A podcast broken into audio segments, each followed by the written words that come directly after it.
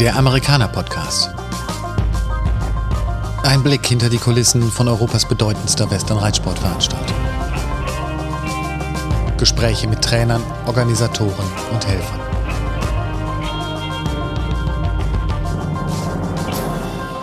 Der Steckbrief. Name, Kennt sie Diesley? Alter, 29. Noch. Beruf, Äh, Pferdetrainerin. Hobbys, Wenn ich Zeit habe, Klavier spielen und zeichnen. besondere Kennzeichen. Kennzeichen körperlich oder in meinem Leben? Sowohl als auch. Also ich glaube, so im Leben Kennzeichen, also so etwas, was mich ausmacht, ist so ein bisschen, dass ich ein sehr freiheitsliebender Mensch bin. Und sehr spontan. Und körperlich habe ich ja das nicht mehr. Ich hatte einmal, ich hatte lange, lange, lange, das habe ich von einem Jahr weggemacht, so einen Punkt zwischen den Augenbrauen. Kinder, Nein, keine Kinder. dein perfekter Ausgleich zum Reiten. Mein perfekter Ausgleich zum Reiten, das ist schwierig, weil für mich ist der Ausgleich, ist das Reiten eigentlich schon der Ausgleich ähm, zum Leben so ein bisschen. Also wenn ich Stress habe oder wenn ich irgendwie, es gibt keinen Ausgleich für mich zum Reiten, sondern der Ausgleich ist eigentlich das, was mir, was mich wieder erfüllt und was mir gute Laune gibt. Dein Vorbild? Ich habe viele Vorbilder. Jeder so ein bisschen für sich. Also ich habe einmal, ich kann dir die Namen nennen. Ich habe einmal Pedro Torres. Das ist ein Ausbilder aus Portugal für Working Equitation. Den finde ich sehr faszinierend und sehr lustig. Und der hat auch eine sehr, sehr gute Art mit Pferden umzugehen. Eine sehr feine Art mit Pferden umzugehen. Dafür bewundere ich ihn. Und dann habe ich, habe mich natürlich auch mein Vater und meine Mutter geprä geprägt. Beide ein bisschen, äh, jeder auf seine Art und Weise. Und Lorenzo, mit dem hatte ich ja ein bisschen Kontakt und hat mir auch ein paar Sachen, wenige Sachen beigebracht, aber die sind, haben sich quasi in mein, in mein Hirn gebrannt. die sind drin geblieben und die sind mir so nützlich geworden. Ja, das sind so die wichtigsten. Dein Special Horse. Mein Special Horse. Ähm, man sagt ja immer, es gibt ein Pferd, was so dein Lebenspferd ist, ne? Ja und nein. Also ich finde, jedes Pferd hat so seine, seine eigene spezielle Ader und begleitet dich auf eine ganz spezielle Weise durch eine Zeit in deinem Leben. Mein erstes Special Horse war, glaube ich, wirklich James. James hat mit mir viel durchgemacht und hat mir auch sehr viel ermöglicht. Aber ich kann nicht sagen, dass Attila dem weniger gewachsen ist mit den Jahren. Also dass Attila mir nicht auch genauso viel ermöglicht hat auf seine Art und Weise und mir beigebracht hat, nur halt einfach auf einer anderen Etappe in meinem Leben. Also ich muss tatsächlich, ich kann nicht zwischen den beiden entscheiden. Ich kann sagen, James war für mich, war, ja, hat mich so aus den Kinderschuhen rausgetragen und mich selbstständig gemacht und Attila hat dafür gesorgt, dass ich das auch bleibe und dass, ähm, dass ich äh, bei der Arbeit bleibe, dass ich wirklich ernst bei der Arbeit bleibe. Er hat mich dann nochmal in Disziplin sozusagen erzogen. Und die, die ich jetzt dabei habe, die werden bestimmt auch noch ganz wunderbare Dinge mit mir machen in den nächsten Jahren. Hast du ein Lebensmotto? Träume dein Leben und lebe danach. Die Oder-Fragen. Wein oder Bier? Wein. Kaffee oder Tee? Hm, je nach Laune, aber wahrscheinlich vernünftiger Tee. Süß oder salzig? Süß. Stute oder Hengst? Hengst. Frühaufsteher oder Langschläfer? Hm, Frühaufsteher. Klassenclown oder eher der Nerd? Eher der Nerd, aber eigentlich eher der stille Zuhörer. Wald oder Meer? Wald. Ich muss noch einmal zurückgehen zu den, zu deinem Special Horse. Warum haben dich die beiden Pferde so geprägt? Oder was hat dich so beeindruckt an den beiden? Also erstmal sind es ja, also es sind beides Fälle, die mich ja eine sehr lange Zeit meines Lebens begleitet haben. Also James war ja von Anfang an so ein bisschen das Pferd, was mich bekannt gemacht hat in Deutschland. Das Pferd, was mich zu Ostwind gebracht hat. Das Pferd, mit dem ich die allererste Show auf der Amerikaner hatte. Und mit dem ich zum allerersten Mal Freiheitsressort gemacht habe. Und James hat mich erzogen, mit seiner Art und Weise geduldig zu sein. Geduldig zu sein und zu wissen, wann es genug ist. Das sind ja oft bei Kindern so Themen. Kinder wissen oft einfach nicht, wann es genug ist. Und James war, und das hat mich fasziniert, das hat mich, das hat mich zu ihm gebunden. Also auch all die Sachen, die ich mit ihm erlebt habe, ne? Und diese Art und Weise, mich so zu erziehen, hat natürlich auch ein Stück weit, also er hat mich erzogen und ich habe ihm natürlich Sachen beigebracht. Das war so ein Geben und Nehmen. Attila hat mich erzogen im Sinne von Konsequenz, konsequent sein und dass dir nichts geschenkt wird. Also dass du wirklich arbeiten musst dafür, um Resultate zu kriegen und dass man nicht aufgibt. Bei Attila hatte ich einen Punkt, da wollte ich aufgeben. Mit Attila war ich immer beim Nerven am Ende. der hat mich so gefordert. Und er hat mich extrem getestet in Fairness. Also mit Attila habe ich auch wirklich sehr viel gelernt. Und das hat mich natürlich auch zu ihm gebunden. Wir haben einen Deal gefunden. Attila ist ein sehr dominanter Hengst, muss ich dazu sagen. Und ich habe gelernt, dass man Hengste nicht, wie sagt man das, dass man Hengste nicht unterbuttern darf, also nicht, nicht zu sehr maßregeln darf. Ähm, sie sind nicht deine Sklaven, wir sind deine Partner. Und ich habe durch Attila gelernt, dass ich mit, mit einem Hengst, ich muss zwar ein Leittier und ich muss ein Führer sein, aber ich muss Kompromisse eingehen. Ich muss Leittier sein, aber auch bereit sein, Kompromisse einzugehen, um diesen Hengst auch seine Würde, also ja, nicht zu knicken, nicht zu kränken, dass er gerne mitarbeitet, um das auch zu erreichen, was ich mit ihm gemacht habe. Ne? Ich möchte ja, dass die Pferde frei mitmachen und dafür müssen muss ja auch ein Teil von ihnen kommen. Und ähm, das war ein großes, großes Stück Arbeit, was eben Attila mir beigebracht hat. Fairness, konsequent sein, Kompromisse eingehen und diese tägliche harte Arbeit, um an das Ziel zu kommen. Und was sind, wie viele Stunden muss man sich dann vorstellen? Die du da rein investiert hast, wenn du sagst täglich? Ähm, ja, also mit Attila muss ich, mit Attila habe ich äh, teilweise zweimal am Tag gearbeitet, weil Attila ähm, ist so ein Stehkampfpferdlinie, also kommt von den, äh, ja, von den portugiesischen Stehkampfpferden ab. Und das sind Pferde, die sehr viel Energie haben, sehr viel Power haben. Und früher wurden die auch mal durchgemixt mit den Arabern. Das heißt, die haben auch eine wahnsinnig unglaubliche, krasse Ausdauer.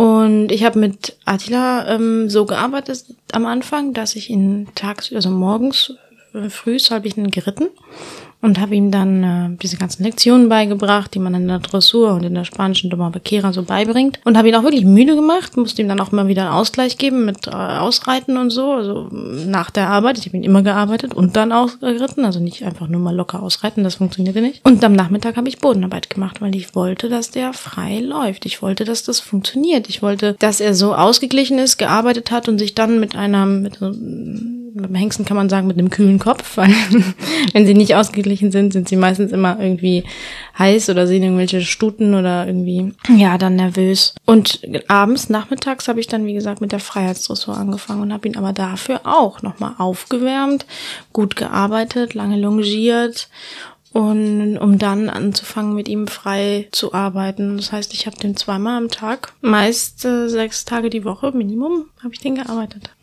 Glaubt man gar nicht, dass das so schwierig ist, ein Pferd für die Freiarbeit umzustellen. Attila war ein extremer Fall. Also ich war ja ein bisschen verwöhnt von James. Also es ist, äh, je nachdem, was für ein Pferd du hast, ist es weniger schwierig und oder oder eben schwieriger. Aber es ist natürlich einfach einen Schritt weitergehen von, wenn du ein Pferd normal ausbildest. Also du musst darüber nachdenken, was kostet mich das an Zeit, wenn ich ein Pferd normal mit Sattel und Zaumzeug einfach reite und normal ausbilde.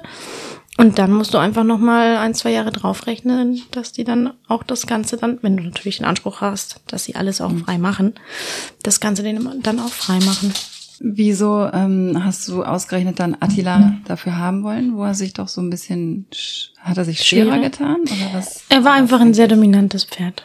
Er war ein sehr, er hat sich nicht schwerer getan, er war ein sehr dominantes Pferd. Er hat sich sehr schwer getan, sich auf mich einzulassen und nicht jeden Tag und in jeder Sekunde nachzufragen, beziehungsweise einfach nochmal nachzuhaken, ob er nicht doch besser der Boss ist. Ich, naja, ich war trotzdem, obwohl mich James da so in Geduld äh, gelehrt hat und äh, in Ruhe, also bei James war wirklich in der Ruhe liegt die Kraft. Das hat James mir beigebracht, ne? Und Attila hat mir dann direkt so eine Watschen ins Gesicht gegeben, aber mit mir nicht. Mit mir musst du aufwachen, sonst ist da gar keine Kraft.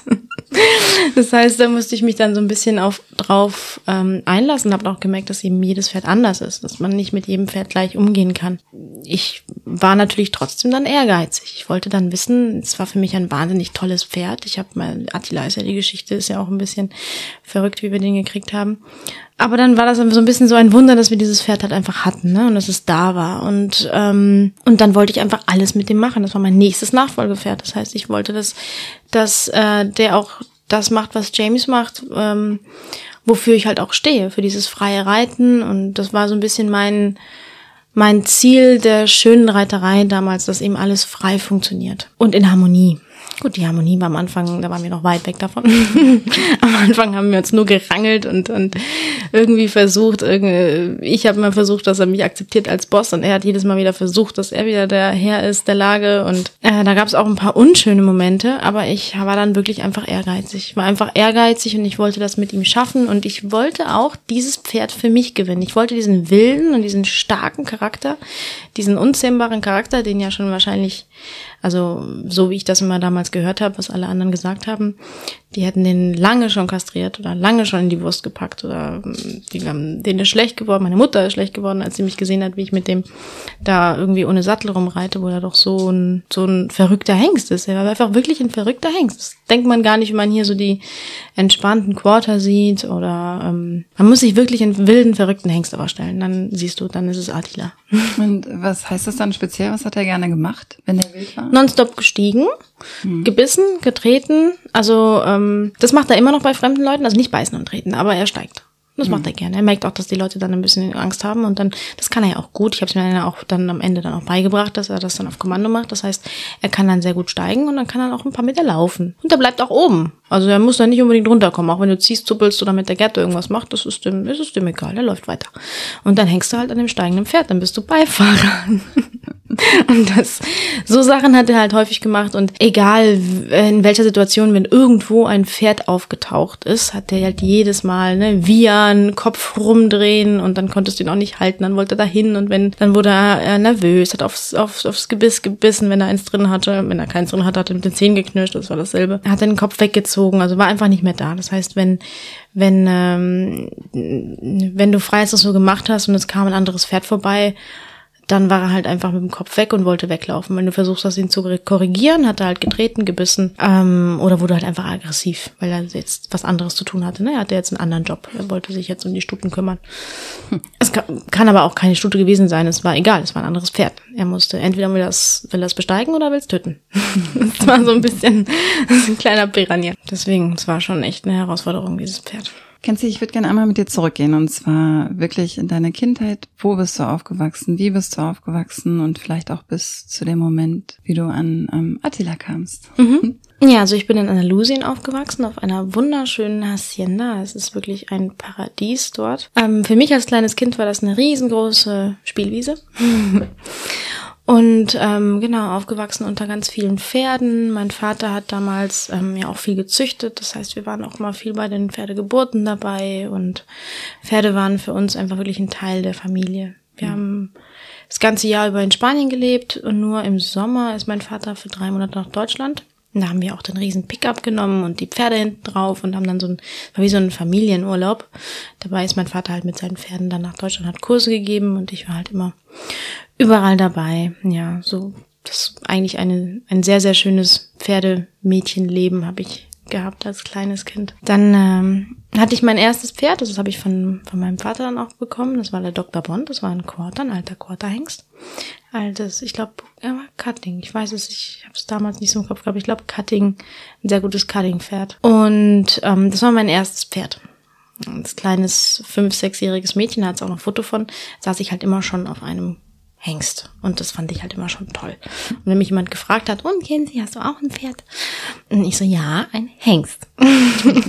da war ich schon mit vier oder fünf sehr stolz drauf, dass dieser Hengst ähm, dann meiner war. Das war für mich dann halt einfach ganz wichtig. Ne? Ja, es war ein jahrelanges Showpferd von meinem Vater, war schon ein bisschen älter. Und er war wirklich ein spezielles, ein sehr spezielles Pferd. Meine Mutter hat mir immer erzählt, natürlich war ich damals zu klein, ich kann mich da nicht mehr dran erinnern, aber sie hatte immer gesagt, dass ähm, Dr. Bond eine ganz, ganz spezielle ähm, Art hat, mit mir umzugehen. Also er hat als, was war ein Hengst oder war auch Deckhengst, das heißt, er war auch teilweise Deck, also hengstig. Aber er hat immer, wenn ich ihn, wenn ich, wenn er für mich fertig gemacht wurde, ich war ja zu klein, ich konnte es ja nicht selber, aber wenn ich ihn geführt habe oder wenn ich drauf saß, war er halt extrem brav. Er hat die Stuten nicht angeguckt, er hat den Kopf tief genommen, die Ohren so ein bisschen seitlich und war wie so ein Plüschtier und hat einfach, ähm, ist mir super brav gefolgt. Und ich habe als kleines vier-, fünfjähriges Mädchen wollte ich immer schon den Hengst selber führen und ich wollte ihn selber runterreiten und ich wollte alles selber machen. Und es war immer am Anfang so ein bisschen gruselig für meine Eltern, das wirklich so zuzulassen, bis meine Mutter halt dann gesehen hat, wie lieb dieser Hengst mit mir umgeht. Und egal was passiert drumherum, können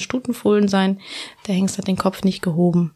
Und das war natürlich sehr faszinierend für sie auch zu sehen und für mich, ja, es hat mal jemand gesagt, das war so mein erstes Kindermädchen. Dr. Bond hat mich sehr lange begleitet, bis ich glaube ich, wie alt war ich da? Zwölf war, dann ist er leider gestorben. Aber mit Dr. Bond habe ich so die ersten wilden Sachen gemacht. Ne, da war dann, mit dem bin ich so ein bisschen groß geworden, dann halt eben bis, bis zu diesen zwölf Jahren. Und ähm, da war Ernst Peter Frei auf der Hacienda, der war damals Reitlehrer. Was sind wilde Sachen? Wilde Sachen, genau, ja, da, da komme ich drauf zurück. Das, das hat auch mit Ernst-Peter Frei zu tun. ähm, man kennt ihn ja heute noch, dass er wilde Sachen macht, Ernst-Peter. äh, jeder, der ihn kennt, ne, äh, ist ein Western-Pferdetrainer, der auch ähm, gerne immer für Verrücktes zu haben ist. Und der hat damals auf der Hacienda gearbeitet und wie gesagt, ich war zwölf und dann habe ich angefangen, ihn zu sehen, wie er ab und zu mal einfach ohne Sattel auf dem Pferd springt oder mal ein Wettrennen macht oder so. Und da fing es dann an. Da habe ich dann so mit, äh, ich glaube, das fing schon mit neun an. Also mit John, ich muss da zurückgehen ein bisschen. Mit neun habe ich James bekommen, aber James war am Anfang noch ein bisschen schwierig. Und ich hatte parallel James und Dr. Bond. Ähm, die ersten wilden Sachen habe ich mit Dr. Bond gemacht. Ne, der war mir da sicherer noch.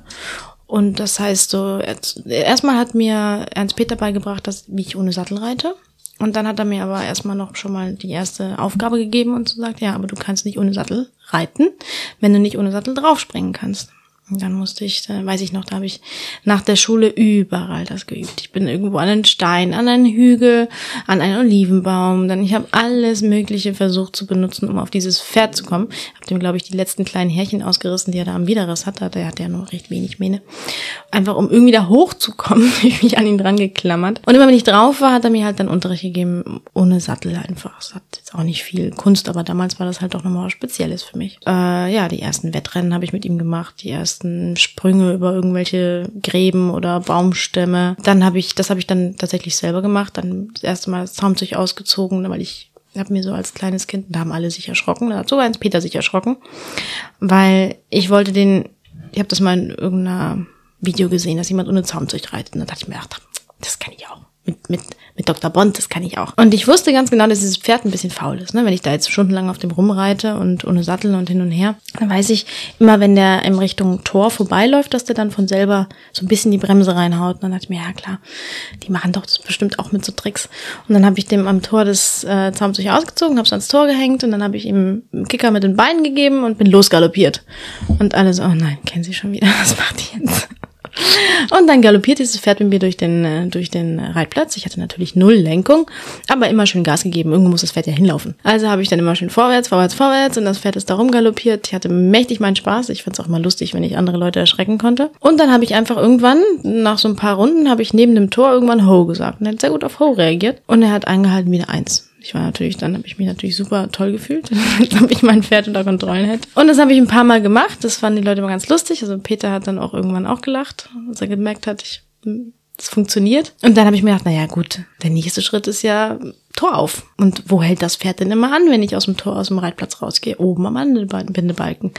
Ähm, ich weiß nicht, wie viele Meter das sind, aber das ist schon, du, ich glaube, der ganze Reitplatz entlang, hoch an dem Pool vorbei, am Chiringuito vorbei, an den Hotelzimmern vorbei, über den Hofplatz bis zum Anbindebalken. Das ist schon ein Wegchen gewesen. Aber Dr. Bond ist dann immer sehr souverän gelaufen und der kannte ihn ja schon jahrelang. Also warum soll er jetzt, nur weil er keinen Halftan hat, jetzt woanders hinlaufen? Naja, also habe ich das Tor aufgemacht, Kickerchen in den Bauch und hochgaloppiert. und ähm, wie der Glück ist, es so will oder mein Pferdeverständnis damals, ich weiß nicht, keine Ahnung. Aber er hat am Anmeldebalken angehalten, hat sich dann, stand er da und hat mich so angeguckt und so, na, sind wir fertig, kannst absteigen. Somit war das so meine ersten so einfach Experimente, ne, das war alles mit James. Und der hat mir wirklich, der war so gut mit, er hat mir alles erlaubt. Dann parallel habe ich dann mit äh, James angefangen zu trainieren. James kam als Hengst und war am Anfang noch recht schwierig. Ne? Er war sechs Jahre alt, Hengst war nicht sehr gut geritten und mit ihm habe ich dann ähm, eben auch schon das ohne Sattelreiten wollte ich auch direkt machen. Es ging aber noch nicht so gut, deswegen, weil er ab und zu mal gebockt hat, dann habe ich dann wieder einen Sattel drauf gemacht und so habe ich dann selber so ein bisschen rausgefunden, was geht, was geht nicht und was ist gefährlich.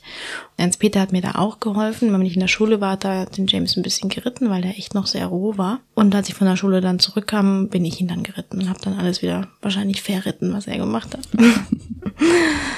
ja, mit James habe ich dann äh, eben, er war Hengst und er hat dann auch angefangen zu steigen. Und das ist auch ein Grund, warum ich heutzutage, das geht jetzt ein bisschen out of context, aber ich sage immer, ich bringe Leuten alles bei mit den Pferden. Ich erzähle alles, ist mir ganz egal. Ich kann euch alles zeigen, was ich weiß und, und beibringen und erzählen. Aber ich bringe keinem Menschen das Steigen bei, weil ich hatte damit meinen Pferden halt immer wieder Probleme weil ich zu fahrlässig das gemacht habe. Und James war auch so ein Fall. Ich habe ihn Spanisch geritten. Mit James war ich dann natürlich mit dem spanischen Pferd habe ich dann angefangen, Doma Vaquera zu lernen. Und da habe ich dann ab und zu mal bei meiner Mutter Unterricht genommen. Ab und zu mal hat Hans Peter mir ein bisschen was gezeigt. Der konnte das auch ein bisschen. Und dann gab es da diese Media Vuelta. Das ist ja auch etwas, was es im Western gibt, diesen Rollback. Und mhm. in Spanisch ist das die Media Vuelta. Und die Media Vuelta wird so gemacht, dass du auf der Hinterhand stoppst und dein Pferd hebt sich und springt sozusagen dann, ähm, ja, nicht ganz äh, 180, aber sie springen dann halt in die andere Richtung. Und beim Western ist es halt einfach ein bisschen flacher alles und bei der Media Vuelta ist es alles ein bisschen gehobener und sie heben sich wirklich so in die, ein bisschen, also ja, sie heben sich hoch. Und ich hatte halt damals auch schon, ne, mein schwarzer Hengst, mein schwarzer Hengst und so weiter. Da war ich eh ganz verliebt drin, dass es jetzt ein schwarzer Hengst war. Und dann wollte ich natürlich, dass dieser schwarze Hengst auch steigt. Dann dachte ich mir, ja, Media Welter, da heben sie sich doch schon ein bisschen, da kann ich ihn doch vielleicht, wenn ich ihn da stoppe und dann ein bisschen mehr hoch und dann kriege ich doch irgendwie hin, dass dieses Pferd dann steigt. Ja, ja, das habe ich auch hingekriegt. Aber dann habe ich es auch nicht mehr ausgekriegt. Und dann hat mein Vater ihn kastrieren lassen, weil er tatsächlich einmal ein Pferd von seinen Pferden angestiegen hat. Und ich war eben neun Jahre alt. Ich war neun oder zehn damals dann geworden, ähm, als das alles so passiert ist. Und da war ich halt einfach klein und habe einfach zu viel schon mit den Pferden da rumprobiert und gemacht und mein Vater hat es halt dann nicht mehr als sicher empfunden und nicht mehr geduldet, dass ich dann auf noch einem Hengst rumreite, ne, den, den er ja gar nicht kennt und hat dann wirklich in einer von heute auf morgen Aktion den James kastriert. Daraufhin habe ich drei Monate lang nicht mit meinem Vater gesprochen. ich war sehr ähm, stur, was das angeht. Wie, darf ich ganz kurz einmal mhm. fragen, wie kam das überhaupt, dass du, dein Vater ist ja nun Jean-Claude Dissy ist ja bekannt, auch mhm. ist ja Westernreiter. Und wie kam das, dass du jetzt in Richtung Doma Vaquera gegangen bist? Das war eigentlich mit dem Kauf von James, weil James, ich habe mich in James verliebt, der stand an der Straßenlaterne angebunden, habe meine Mutter so lange bezirzt, bis sie mir gekauft hat. Wo steht ein Pferd an der Straßenlaterne angebunden? In Andalusien, genau. Okay.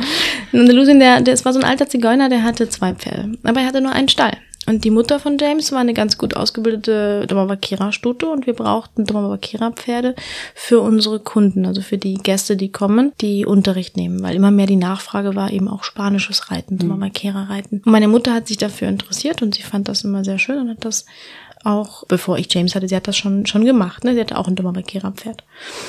Als ich James gesehen habe, war ich hin und weg von James. Also ich wollte unbedingt James haben. Das Gute war, ähm, dass die Mutter von James, wie gesagt, sehr gut ausgebildet war und darum findet meine Mutter, die Mutter von James, also Safira hieß die damals, gekauft. Und äh, Sa ja genau, Safira hieß sie, ähm, hat sie gekauft. Und äh, James stand halt, da der alte Mann eben nur einen Stall hatte für die Mutter, ähm, stand er an der Straßenlaterne mit einer Schlinge um den Hals. Also einfach nur ein Strickchen um den Hals, festgeknotet an der Straßenlaterne. Und hat ihm wahrscheinlich einmal am Tag oder zweimal was zu trinken und was zu essen gegeben. Also er war auch recht dünn, ne? Hm. Er war aber jetzt nicht misshandelt, er war einfach ein bisschen dünn und stand halt. Die spanische Variante vom Pferdestall. Genau, ja. Die werden halt eben über irgendwo angeflockt oder irgendwo gehoppelt oder irgendwo angebunden. Das ist halt da einfach. Es hat sich heute auch wieder ein bisschen verändert, aber das war halt damals schon gang und gäbe. Naja, auf jeden Fall haben die da diese Stute ausprobiert und waren da hin und her an Stute reiten und ich bin halt James gesehen, bin zu James gerannt und habe ihn dann Gras gepflückt von da, wo er nicht mehr hinkam. Und für mich war James dann eben mein schwarzer Hengst. Den wollte ich dann unbedingt haben. Der konnte aber nichts. Der war überhaupt nicht ausgebildet, gerade mal so eingeritten und das mehr schlecht als recht. Und deswegen wollte meine Mutter ihn natürlich nicht kaufen. Aber sie wussten alle, dass natürlich auch Jay, äh, Dr. Bond immer älter wird. Und das war mein Hauptpferd und ich reite ja weiter und wenn ich mich jetzt in ein anderes Pferd verliebe, dann, ja, dann hat sie dann, also ich glaube, das war auch ein Grund, warum sie klein beigegeben hat. Es hat mich schon drei Tage gekostet, sie zu bearbeiten, aber ich glaube, das war auch mit ein Grund. Genau, und so kam ich halt zu James. Und dann, James, klar, spanisches Pferd. Und dann habe ich meine Mutter so reiten sehen. Und dann habe ich so einen Sinn dafür entwickelt, dass es ja unterschiedlich ist. Davor habe ich das gar nicht so, ne, das war so mit äh, acht, neun Jahren. Da guckst du dann nicht so, ja, Westernsattel, spanisches Sattel, wurscht, egal, irgendwas drauf oder eben gar keiner. Aber dann habe ich angefangen, eben ein bisschen zu, zu gucken und zu selektieren. Ne? Dann habe ich gesagt, okay, dann reite ich jetzt mit Dr. Bond Western und mit James reite ich Doma Vaquera. Und dann lerne ich beides. Das war mir dann so ganz wichtig. Und deswegen habe ich dann diese Domamakera-Phase angefangen, weil ich eben das auch unbedingt lernen wollte, so wie das ist und das dann auch immer schöner fand, dann mit der Zeit und so elegant, ne? Für eine Frau fand ich dieses Domamakera auch sehr elegant. Ja, und äh, genau, und da hat mir dann ganz Peter auch ein bisschen geholfen, meine Mutter geholfen, dann habe ich ab und zu mal Unterricht genommen, ein bisschen. Aber sehr selten. Ich war immer eine sehr schlechte Schülerin, weil ich immer zu spät kam und immer auf alles geantwortet habe. das war eine Zeit lang wirklich sehr mühsam mit mir. Ja, aber James hat mich dann wirklich, also der hat dann die nächste Etappe mit mir mitgemacht und mich halt äh, durch alles durchgetragen. Mit ihm habe ich dann natürlich nicht lange gewartet, als er dann Wallach war und ich dann alles machen konnte. Nach diesen drei Monaten nicht mehr sprechen mit meinem Vater war das dann auch wieder alles okay. und ich glaube, es war auch eine gute Entscheidung, weil ich habe mit James ja auch wirklich so viel gemacht. Ich bin auf Trailritte gegangen. Ich bin selber irgendwo mit ihm draußen übernachtet. Ich habe ich bin ihn einfach so eine Zaumzeug äh, mit so einem Strickchen bin ich ihn ausgeritten, bin auch ins Dorf geritten, drei Stunden lang dahin geritten, habe dann dort Kaffee getrunken oder naja, damals habe ich noch keinen Kaffee getrunken. Ich weiß nicht, ich habe irgendwas getrunken, wahrscheinlich Limo oder so. Und bin dann wieder zurückgeritten. Also was ich alles mit diesem Pferd gemacht habe. Und ich habe ihn überall reingesteckt und mitgenommen und ähm, habe ihn eigentlich quasi behandelt wie ein Hund. Ich weiß auch noch, ich hatte dann so eine Phase, dann wollte ich ihn immer ins Restaurant mitnehmen, dann wollte ich ihn bis in die Küche mitnehmen, bis in die Bar. Irgendwie wollte ich ihn dann auch ins Zimmer haben, aber da war dieses um Ecke, das ging nicht, da war das Pferd zu groß und die Ecke zu klein. Da hatte ich so die Phase, das hätte ich alles mit dem Hengst nicht machen können, den überall mit in die Häuser mit reinnehmen. Ja, somit war das eigentlich eine ganz gute Entscheidung. Und dann ging es irgendwann los los mit Messen, mit Amerikaner und dann irgendwann kam so die Frage, ja, kennen Sie, wenn du jetzt so viel machst mit James, bereit doch mal eine schöne Show vor und dann kannst du auch mal mit. Und das war so das erste Mal, wo ich darüber nachgedacht habe, hey, ich könnte ja eigentlich auch sowas machen. Das war aber dann noch eine Weile hin und dann war erstmal noch die Amerikaner, da war ich aber noch nicht dabei. Und da habe ich mich dann mal mehr damit befasst, so was könnte ich denn machen und äh, ich habe mir die Shows angeschaut und dann fielen immer wieder meine Blicke auf diese Freiheitsdressur. Und dieses ohne Zaumzeug und ohne Sattel und frei. Und das war halt immer wieder, hat mich das äh, als kleines Kind wirklich zu Tränen gehört. Ich stand immer wieder am Zaun und habe mich auch, als ich klein war, habe ich mich oft so hingesetzt oder hingekniet, habe zwischen den Beinen von den anderen so zwischen den Zaun geguckt und hing da so an den, mit den Griffeln so ein bisschen an diesen Holzlatten dran und habe da reingeguckt und habe dann so oft habe ich geheult. Ich habe so oft Tränen in den Augen gehabt. Ich weiß, das weiß ich noch und dachte mir, das möchte ich auch schaffen, das möchte ich auch. Ich möchte auch so emotional die Leute berühren und so so ähm, so frei mit einem Pferd arbeiten können. Und dann kam es ja irgendwie dazu, dass dann ähm, ich meinen Vater gefragt habe, ob ich mal bei Pat Pirelli irgendwie lernen kann, weil der war ja da und hat dann so Vorführungen gemacht. Da habe ich mhm. oft geguckt. Und dann hat er mich mit in den Ring genommen. Das war dann direkt ein paar Stunden später. Die Tochter von Jean-Claude Disney, klar, die nehmen wir heute in die Abendvorführung mit. Also in die, also es waren so Tages, äh, wie heißt das, Forumsauftritte, waren keine Riesenauftritte, aber da gab es ja welche morgens, nachmittags und so weiter. Und dann durfte ich da mitreiten und dann durfte ich ähm, plötzlich ein paar Sachen machen, die er mir erklärt hat. Und die habe ich dann auch meiner Meinung nach ganz gut gemacht. dann wollte er mich hochheben, dann bin ich selber hochgesprungen, weil das konnte ich ja schon. Dann habe ich mir erstmal ein Lob abgeholt, war ich ganz stolz. Und ähm, dann bin ich das Pferd frei geritten. Und das war so mein erster Impuls und Kontakt mit diesem Horsemanship eigentlich, weil davor habe ich ja wirklich nur gespielt. Ne, ich habe ja wirklich einfach nur freie Schnauze immer Sachen ausprobiert und mir überlegt, wie wie kann das jetzt so sein, dass das Pferd das dann irgendwie mal macht. Ne? Und da habe ich dann das so gespürt und auch gesehen und gespürt, wie die anderen Pferde reagieren und dann, dann das war natürlich ne fünf Tage Messe und da war ich dann total beflügelt, kam nach Hause und da musste natürlich James dran glauben. Es war dann Wochen, Monate, die vergingen, an denen ich jedes Mal, wenn ich von der Schule kam, mit James rausgezerrt habe und dann alles Mögliche trainiert habe. Dann musste aber, ich habe das halt auch nie nach irgendeinem System gemacht. Es war mir immer viel zu anstrengend, da irgendwelche Bücher zu lesen oder irgendwie da jetzt, sondern ich habe das dann einfach so gespürt, wie das, wie ich das da so, zum Beispiel in der Show von Pat dann so gespürt habe, wie die anderen Pferde das machen und dachte mir so, okay, wie bringe ich mein Pferd dazu, dass der das macht, wenn ich jetzt hier den Finger hebe? Weil die anderen haben das ja gemacht. Und dann habe ich das so aufgedröselt, wie ich mir das so denke, wie der Weg ist, dem Pferd sowas beizubringen. Und dann haben, kam da immer mehr dazu. Dann habe ich immer mehr Bewegungen gesehen, immer mehr Sachen gesehen, dachte mir, okay, dann bringe ich ihm jetzt das bei. Okay, was kann, wie kann ich das denn jetzt noch beibringen? Und dann, dann nahm das Ganze kein Ende.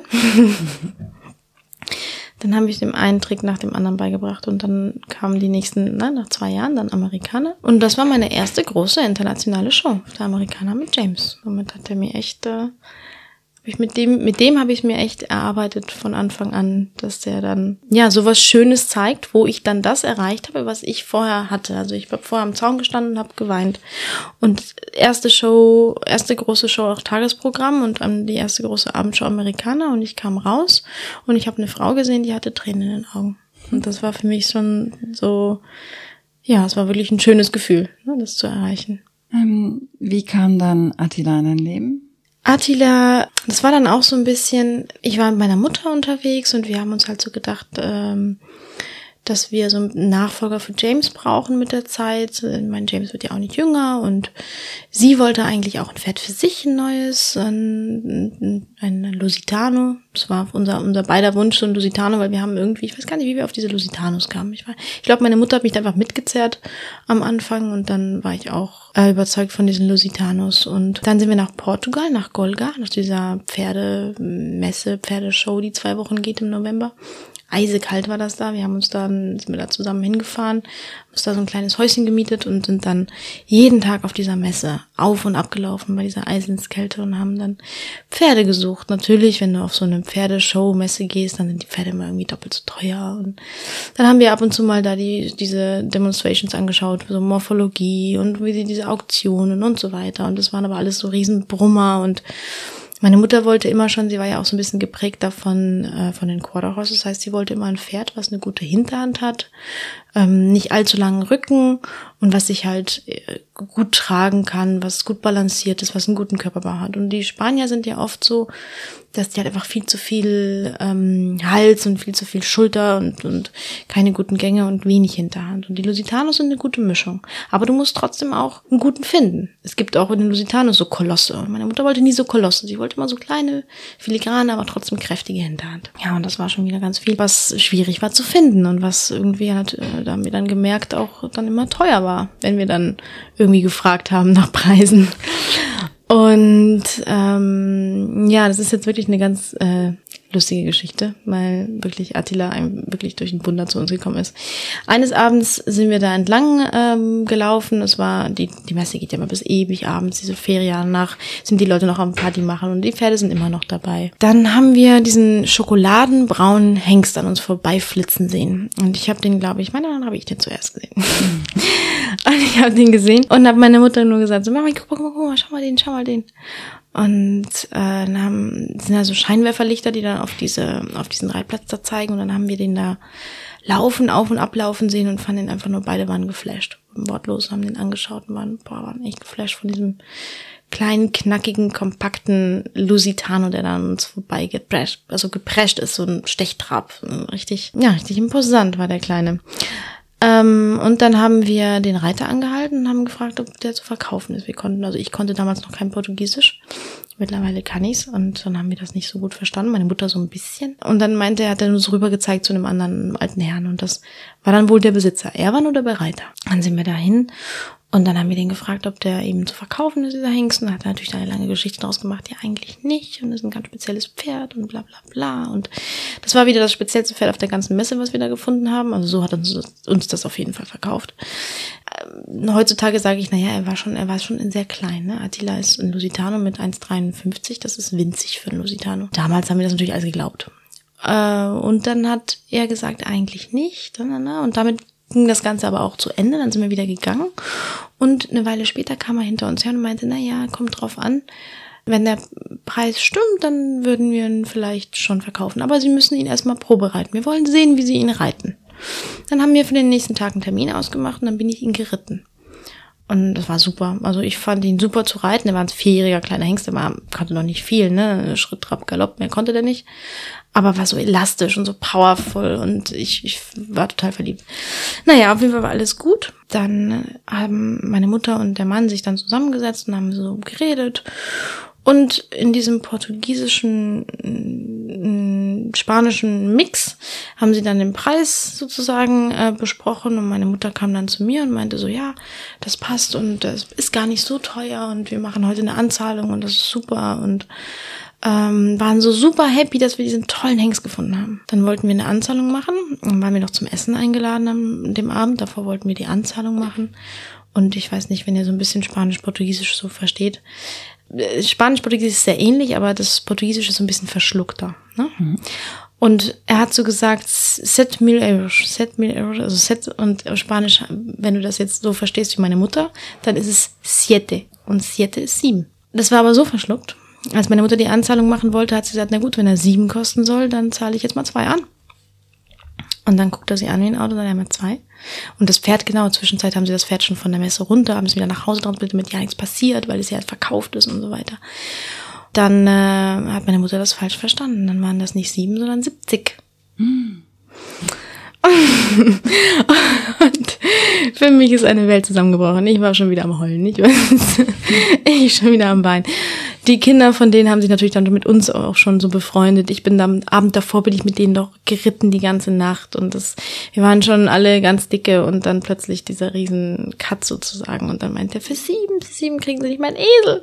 Und meine Mutter total peinlich und ich natürlich auch, mir war es unglaublich peinlich. Ich war draußen, wie gesagt, am Wein. Und dann dachte ich so ein bisschen, dieser Platz, dieser, dieser, dieser Traum ist geplatzt und dann haben die dann auch irgendwie stundenlang hin und her geredet und gibt es nicht eine Möglichkeit und wie können wir das machen und gegen Tausch gegen Quarter und bla und bla und bla und bla. Naja, auf jeden Fall haben sie tatsächlich so eine mehr oder weniger Lösung gefunden, aber das waren dann immer noch, es war immer noch zu viel Geld. Das, ich will jetzt nicht alle Zahlen hier jetzt genau aufklabüseln, aber es war immer noch zu viel Geld und meine Mutter hat dann eine Nacht zum Schlafen bekommen. Und dann haben wir miteinander geredet und dann weiß ich noch, ich kannte so jemanden, der, ja, der gut Geld auf der Seite hatte und der so ein Pferdefan ist, aber keine eigenen Pferde hatte.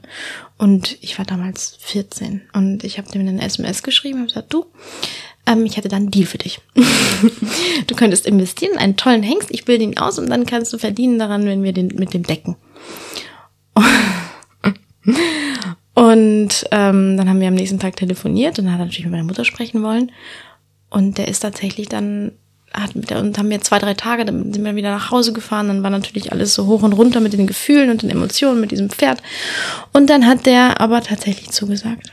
Und hat gesagt, ich überweise euch das Geld und ihr könnt das Pferd kaufen. Und dann hat der halt sich mit beteiligt sozusagen. Ne? Und dann haben wir untereinander dann so dem Portugiesen Bescheid gesagt. Dann kam das Pferd auf die Hacienda der tolle Attila kam auf die Hacienda. Sie haben ihn uns gebracht und waren total stolz. Und dann haben wir eine Anzahlung gemacht. Die Anzahlung hat meine Mutter erstmal gemacht von einem, ähm, ja, ja, ein, ein angemessener Teil, aber eben nicht zu viel. Und dann war das Pferd, kam auf die Hacienda. Wir haben es, er hat es uns vorgeritten und dann war es lahm. Dann war das Pferd lahm, stocklahm. Und wir schon wieder, ich schon wieder am Heulen. Meine Mutter Schweißperlen, die Leute Schweißperlen, wir waren fix und fertig. Dann wollten die das Pferd wieder mitnehmen, alles wieder rückgängig machen. Und wir, nein, nein, nein, vielleicht hat sie einfach nur im Transport was getan. Dann haben wir das Pferd dort auf der Hacienda, also wir haben es dann behalten, haben gesagt, wir lassen das mal hier zwei Wochen, wir untersuchen das und dann schauen wir mal, was es ist. Vielleicht war es ja nur, ne, und es kann hier kostenlos bleiben und wenn er wirklich was hat, dann, dann können wir den tauschen, dann können, dann können wir immer noch das zurückgeben. Okay, alles gut, hin und her, ein riesen, wieder schon wieder so eine, eine emotionale Situation wir total enttäuscht, aber irgendwie auch happy, dass das Pferdchen jetzt da ist, ne? Und ähm, wir waren halt einfach verliebt. Und dann ähm, haben wir ihn untersuchen lassen. Und dann hat der Tierarzt eine, eine Sehnengeschichte halt herausgestellt, aber dieser Tierarzt war so negativ, dass der gesagt hat, das Pferd wird nie wieder laufen. Der hat eine Sehnenporösheit und der hat überall Löcher und das wird nie wieder was. Also das kannst du nicht belasten, das Pferd.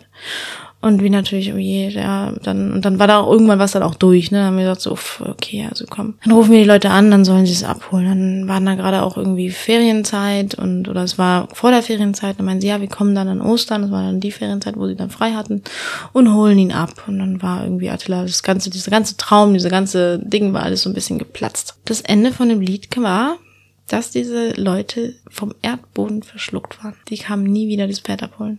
Das Pferd hatte keinen Mikrochip. Sie haben sich nie wieder gemeldet. Das Pferd war ein Pferd mit Papieren. Darum hat er jetzt keine Papiere mehr. Wir haben dann da mehrmals nachgehakt, hatten das Pferd dann noch ein Jahr, haben da immer wieder nachgehakt, dass sie das bitte abholen. Das ist nie passiert. Ich habe dann angefangen, Attila zu trainieren, er wurde ja immer wilder. Und äh, wir haben ihn dann, bei uns mussten wir dann auch eintragen lassen, weil das Pferd stand auf der Hacienda bei uns natürlich ähm, als Gastpferd. Dann haben wir ein Mikro chippen lassen und es ist ein spanisches Mixpferd, obwohl es eigentlich ein reinrassiger Lusitano ist und die Besitzer haben sich nie wieder gemeldet. Unglaublich. Aber ähm, wieso hatte er keine Papiere? Die waren bei den Besitzern. Äh, genau, okay. ja. Und der war nie eingetragen so richtig. Hatte ja keinen Chip. Die haben den nie, ich weiß nicht, was sie, die sind, die sind auch nicht mehr auffindbar. Die Menschen, ich habe die nie wieder, nie wieder was von denen gehört. Auch wenn ich den Namen google und so weiter. Ich weiß nicht, ob die uns blockiert haben. Ich habe keine Ahnung. Die Menschen waren weg. und ich bin mir sicher, ich meine, so bekannt wie Attila jetzt geworden ist, dass die ab und zu nochmal, die müssen ja, die, die wissen ja, was sie gemacht haben. Die wissen ja, dass sie, dass sie einfach gegangen, ne, dass sie jetzt ein lahmendes Pferd haben da stehen lassen und die Anzahlung einkassiert haben. Und die, ich hoffe, sie beißen sich in den Arsch und denken sich, Mensch, was für ein geiles Pferd haben sie verpasst. ah, jetzt ist der Zug abgefahren. Jetzt ist er deiner. Ja, es ist ja, wie gesagt, das ist ja Jahre her. Das war schon beim ersten Jahr, wenn sie das Pferd da stehen lassen und dann, wir haben es ja noch, wir haben es ein Jahr lang probiert. Wir haben ein Jahr lang probiert, dieses Pferd zurück, zurückzugeben. Und wie hast du ihn dann ans Laufen gekriegt? Der lief dann einfach wieder. Also ich habe ihn ein Jahr lang ja nicht mehr angeguckt. Also ein Jahr lang haben wir ihn auf der großen Paddock gehabt, auf der Koppel, haben ihn gefüttert und er hatte dann das beste Leben, was er je hatte haben können. Da, frei und entspannt und ab und zu habe ich ihn mal longiert und so, aber er war ja lahm, also habe ich ihn auch in Ruhe gelassen. Und nach einem Jahr habe ich dann Schritt für Schritt dann gemerkt, so der lahmt gar nicht mehr. Ne? Und dann haben wir jetzt immer mehr, halt auch, wir haben dann auch in Portugal da versucht, andere Leute zu kontaktieren, ob sie die Leute kontaktieren wollen. Und irgendwann haben wir dann so gesagt, so, ich arbeite den jetzt, weil der kräht rum wie so ein Irrer, rennt hoch und runter, hat Kilos verloren. Naja, ein Hengst dann, ne? Naja, und dann habe ich gesagt, no, wenn die sich nicht melden, wenn die weg sind, wenn die uns blockiert haben, wenn die anscheinend das Pferd nicht mehr haben wollen, dann ich arbeite den jetzt mal mal schauen. Ich meine, das kann ja kaputt machen kann ich ja nichts, es ist ja eh schon kaputt. So, ne? Und dann hat er nicht mehr gelahmt. Und dann habe ich ähm, den angefangen zu trainieren und der lief super. Und dann habe ich nochmal einen Tierarzt drauf, lassen, drauf gucken lassen, hab dann haben wir nochmal so einen Check gemacht, da war ein anderer Tierarzt. Der hat dann nochmal geguckt und meinte, du, die Sehnen, der hat zwar, der hat zwar sensible Sehnen, also der hat dünne Sehnen, aber sind fit, alles gut. Ich so, naja, okay, dann, dann, dann ist die Sache jetzt rum. So, ne, dann trainiere ich ihn jetzt. Und wenn die denn dann wirklich da mal irgendwann mal aufkommen, ich meine, ich verstecke mich ja nicht, ne? Das Pferd ist ja da, Attila ist ja bekannter als, jetzt mittlerweile bekannter als sonst was. Die hätten ja kommen können und sagen können, du Moment mal, das ist mein Pferd oder so. Aber natürlich hätten sie dann einfach ein Jahr lang Miete zahlen müssen, ne? Was Pferd steht, steht ja ein Jahr lang bei uns. Die hätten uns halt die Anzahlung zurückgeben sollen. Also die Anzahlung zurückgeben müssen. Die Anzahlung war schon eine gute Anzahlung. Ich meine, also wir haben schon was bezahlt, ne? Es, die haben es nicht geschenkt. Und das haben sie nie gemacht. Nie wieder aufgetaucht. Menschen verschwunden, verschluckt. Es waren aber auch keine richtigen Pferdemenschen. Wahrscheinlich war das so, haben die so ein, zwei Pferde gehabt und haben, es waren keine leidenschaftlichen Pferdemenschen. Er war Bauarbeiter und wahrscheinlich haben die sich mit was anderes dann befasst. Ich weiß es nicht. Keine Ahnung. So kam ich zu Attila. Das Ding der Möglichkeit. Du lebst inzwischen, ja, wo lebst du eigentlich? Ja, ich habe lange, lange, lange in Spanien gelebt, dort natürlich auch meine Pferde ausgebildet und ähm, ich kann auch nicht sagen, dass ich jetzt nicht mehr da lebe, aber ich habe seit zwei Jahren, also ich habe ja dann angefangen mit der Tournee Cavaluna und ähm, seitdem ich damit angefangen habe, so ein halbes Jahr vorher, habe ich mich entschieden, nach Deutschland zu ziehen. Aber auch nicht für immer, nur eben also für die Zeit und dann mal gucken. Und in Deutschland lief halt einfach auch mehr und ähm, so Leben war ein bisschen mehr in Deutschland einfach. Und jetzt, momentan, bin ich immer noch in Deutschland. Also seit zwei Jahren, genau, Deutschland und reise natürlich immer wieder zurück nach Spanien. Also meine Heimat ist immer noch präsent. Aber dadurch, dass ich jetzt die Pferde auch von Cavaluna hier habe und hier so ein bisschen mir ein Leben aufgebaut habe, bin ich natürlich auch sehr viel hier. Wie viele Pferde hast du jetzt aktuell? Aktuell habe ich, jetzt muss ich mal ganz kurz zählen. Also ich hatte immer noch James. James ist noch da. Der steht auf seiner Rentner-Sommerweide. Dann habe ich noch natürlich Attila, der ist auch noch da. Dann habe ich den Sasu, den Archimedes, den Fideo und den Camillo. Das sind insgesamt sechs Pferde. Zwischenzeitlich kommen mal wieder welche, dann verkaufe ich wieder welche. Aber jetzt so der feste Bestandteil eigentlich, der sich jetzt auch, der, von dem werde ich keine verkaufen, sind sechs Stück. Wo, wann erkennst du für dich, dass das ein Pferd ist, das bleibt? Oder dass das eins ist, andersrum gefragt, was wieder gehen muss? Es ist schwierig, weil ähm, es muss, es ist, man kann es nicht genau sagen, dass ich an irgendwas erkenne, sondern es gibt so eine Art Verbindung, die sich auftut und mit der ich ein gutes Gefühl habe, in der ich mich dem Pferd verbunden fühle und, und wohlfühle. Oder eben es passiert nicht. Und es kann ein sehr gutes Pferd sein. Ich habe zum Beispiel vor ein paar Jahren ein sehr gutes Pferd verkauft. Und es war Ulysses, den hatte ich auch einmal auf den Messen dabei. Das war ein, genau, ein tolles Pferd, ein tolles Pferd. Und da kann ich nicht sagen, dass da keine Verbindung war. Da war schon Verbindung. Ich habe ihn ja, da war sieben, als ich ihn verkauft habe, ich habe ihn eingeritten, also ich habe ihn von Anfang an gehabt. Aber ich habe so immer das Gefühl in mir verspürt, dass dieses Pferd nicht dafür geeignet ist für das, was ich mache. Also für dieses Reisen, Messen, Filme und er ist kein, er möchte eine Person, er möchte auch nicht von mehreren geritten werden. Er ist ein sehr, sehr sensibles Pferd, sehr spezielles Pferd. Er braucht eine Person, die sich um ihn kümmert, die für ihn da ist, die ihn verhätschelt auch so ein bisschen, ne?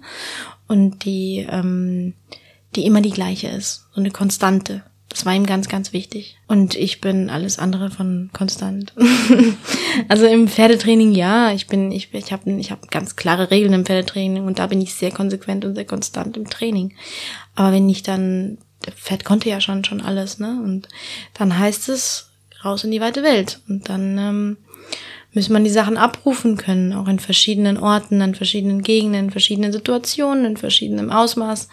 Da, das hat ihn unglaublich gestresst. Und ist, am Anfang ist es für alle Pferde erstmal komisch. Aber du merkst schnell, wenn sich Pferde an so eine Situation gewöhnen und sagen, hey, okay, alles drumherum ist mir egal, ich höre auf dich, du, ne, du bist meine Konstante mhm. und da, daran halte ich mich. Oder wenn die Pferde dann nicht so, nicht so zu sensibel, nicht fähig sind, sich dann nur auf dich zu konzentrieren, sondern einfach, einfach die ganze Zeit mit was anderem beschäftigt sind. Und da kann man sie mal auf eine Messe nehmen, da kann man sie mal auf eine Show nehmen. Aber wenn ich das dauerhaft mache, dann wird dieses Pferd damit nicht glücklich. Und dann habe ich mich entschieden, eben auch schweren Herzens ihn zu verkaufen. Und ich bin aber mehr als glücklich darum, dass er in so eine tolle Hände gekommen ist und er hat eine ganz, ganz liebe Frau gefunden, die ähm, ganz tolle Sachen mit ihm macht und bei der er seine Konstante hat. Kurze Unterbrechung. Wenn dir unser Podcast gefällt, freuen wir uns, wenn du uns positiv bewertest. Wie bist du zum Beispiel auf Sasu getroffen? Sasu haben, Sasu war so ein typischer Kauf, wo du eigentlich kein Pferd kaufen willst. Das ähm, höre ich immer ganz oft auch von anderen Leuten, dass sowas passiert. Das ist mir auch passiert. Ich, ich ähm, habe ihn gesehen, er war in so einem großen Händlerstall. Ich wollte gar nicht da auch, ich wollte auch da gar nicht halten. Ich war da unterwegs mit anderen Leuten und äh, die wollten Pferde anschauen und dann haben wir halt immer so ein bisschen rumgefragt und geguckt, wo ich kenne so ein paar Züchter, ne, aber ich kenne auch nicht alle und das war so ein großer Händler und da haben wir dann gehalten und der hatte die Pferde halt nicht sehr schön. Ne? Es waren glaube ich, 200 Pferde in diesem Stall. Und die waren alle in kleinen Boxen eingepfercht. Und ja, gut, das kennt man ja schon von Spanien so ein bisschen, ne, dass die Pferde so gehalten werden. Und ich bin da aufgewachsen, natürlich kenne ich das auch. Und das ist nicht schön. Und aber mein Gott, man guckt halt und wenn man was findet, dann, dann holt man es da raus. Und ähm, die Leute hatten nichts gefunden, was sie kaufen wollten. Und ich habe in der letzten kleinen Box im Eck habe ich Salsasu entdeckt. Dann habe ich ihn mir rausholen lassen. Ich lasse die Pferde immer rausholen. Ich sage immer, ja, zeig mir den mal, lass ihn mal raus. Ich weiß, dass die sonst nicht rauskommen. Also sollen sie alle immer schon rausholen. und ähm, bei Sasu war das dann auch ähnlich, dann einmal raus. Und Sasu hatte was, als der raus ist, dass der dich angeguckt hat. Und das macht er immer noch. Der fixiert Menschen. Und das war etwas für mich, was war ganz faszinierend. Ich habe das so bei einem Pferd noch nicht gesehen, dass der so die Menschen fast so fixiert. Dass er die wirklich so anguckt. Jedes andere Pferd ist doch rausgelassen, das rennt los in die Ecke oder so in, ans Ende von diesem Reit Reitplatz, rennt da rum, macht, stickt ein paar Haken, bockt, springt und freut sich natürlich draußen sein, guckt dich aber nicht mit dem Arsch an. Also, mhm. das ist gar nicht für den Menschen. Und dieses Pferd war sichtlich halt auch nicht gut behandelt worden, aber er ist losgerannt, ist natürlich auch wie ein Wilder rumgerannt, aber hat dich immer wieder angeguckt die Turns, die er so gemacht hat, also diese Rollbacks, die er gemacht hat, immer zu dir. Und wenn er stehen geblieben ist, hat er dir nie den Arsch zugedreht, sondern hat dich immer angeguckt. Er hat dich immer fixiert, immer angeguckt. Und irgendwann stand er so in der Mitte des Reitplatzes und hat mich eben so an, so angeguckt, so wirklich fixiert. Und immer so geguckt, was ich denn jetzt mache. Und da habe ich so eine, so eine Connection gespürt. So vom ersten Blick an eine richtige Connection gespürt. Da dachte ich mir, nee, Kenzie, komm, du verliebst dich doch jetzt nicht einfach so auf ersten Blick in ein Pferd. Du hast so viele Pferde und du bist, das passiert dir nicht. Vor allen Dingen kein Cremello. Nein. und dann bin ich wieder gefahren, aber das ist mir natürlich dieses Pferd nicht aus dem Kopf gegangen. Ja. Und dann ähm, habe ich dann nochmal mit dem Mann telefoniert und zwei, drei Tage später hatte ich einen Hänger. und dann recht schnell. Und deine anderen Pferde, bist du da immer so, guckst du dann immer, dass du eine bestimmte Rasse kriegst? Oder wie ich suche schon eher so die Lusitanos. Ne? Mhm. Ich suche Lusitanos ähm, oder Lusitano Mixe und ich suche Pferde, die im Körperbau sehr sehr ausbalanciert sind. Ich suche ähnlich wie meine Mutter damals eine kräftige Hinterhand, dass sie sich gut setzen können. Sie brauchen bei mir keine, also es sind ja alles Lusitanos, so, so iberische Pferde, aber die brauchen bei mir keinen Mega-Hals haben oder so, sondern ich suche, dass sie schöne Gänge haben, schön balanciert sind und immer eine gute kräftige Hinterhand und eben niedrige, wie sagt man das, Corbejones. Ähm, die Hinterbeine, dass sie sich halt einfach mhm. gut versammeln können. Und dann natürlich auch Ausdruck. Ausdruck und, und ein bisschen dann das i-Tüpfelchen ist dann, ob sie dir was sagen oder eben nicht. Das, das kann man nicht in Worte fassen, was dann so ist. Ne? Ich sehe sehr viele schöne Pferde mit einer tollen Hinterhand und kurzen Körperbau, die ich aber nicht kaufe. Also es kommt dann doch immer noch auf das gewisse etwas drauf an. Ähm, der nächste, den ich dann gekauft habe, war Archimedes. Den habe ich genau aus dem Grund gekauft. Eben, der war einfach sehr schön gebaut und sehr gut und hatte gute Gänge. Und eben Lusitano. Und da war jetzt keine spektakuläre Geschichte dabei. Und der nächste war eben Fideo. Und Fideo war Fideo war ein Glückskauf. Also Fideo habe ich als hässliches Entchen gekauft. Dieser Züchter, wo ich hin bin, ist ein ganz toller Züchter eigentlich für Stehkampfpferde. Aber die haben einfach wahnsinnig tolle Pferde. Die haben jahrelang züchten die sich ihre Pferderassen zusammen, auch unter anderem gemixt mit Araber Quarter, Lusitano, Andalusia, alles zu gemixt. Und daraus entstand halt diese Rasse, die sie jetzt halt eben haben. Das sind die Peralta Pferde. Und bei dem war ich auf dem Hof und das ist so ein, damals noch mit dem alten Peralta, mit dem Meister und der konnte nicht mehr laufen. Das heißt, er war in seinem Jeep und ist in seinem Jeep neben mir hergefahren, wenn das nicht gelaufen bin. Natürlich bin ich nicht mit eingestiegen, ich bin nebenher gelaufen. Und er ist mit dem Jeep gefahren, hat mir die Pferde gezeigt draußen hat mir, habe ich ihm gesagt, welche ich gerne sehen möchte. Und dann ist er mit seinem Jeep in die Reithalle reingefahren, hat sich mit seinem Jeep in der Mitte der Reithalle hingestellt und hat dann den Leuten gesagt, dass welche Pferde sie reinholen sollen. Und stand die ganze Zeit mit dem Jeep da drin. Der ist nie aus seinem Jeep ausgezogen. Es war sein Rollator, war sein Jeep.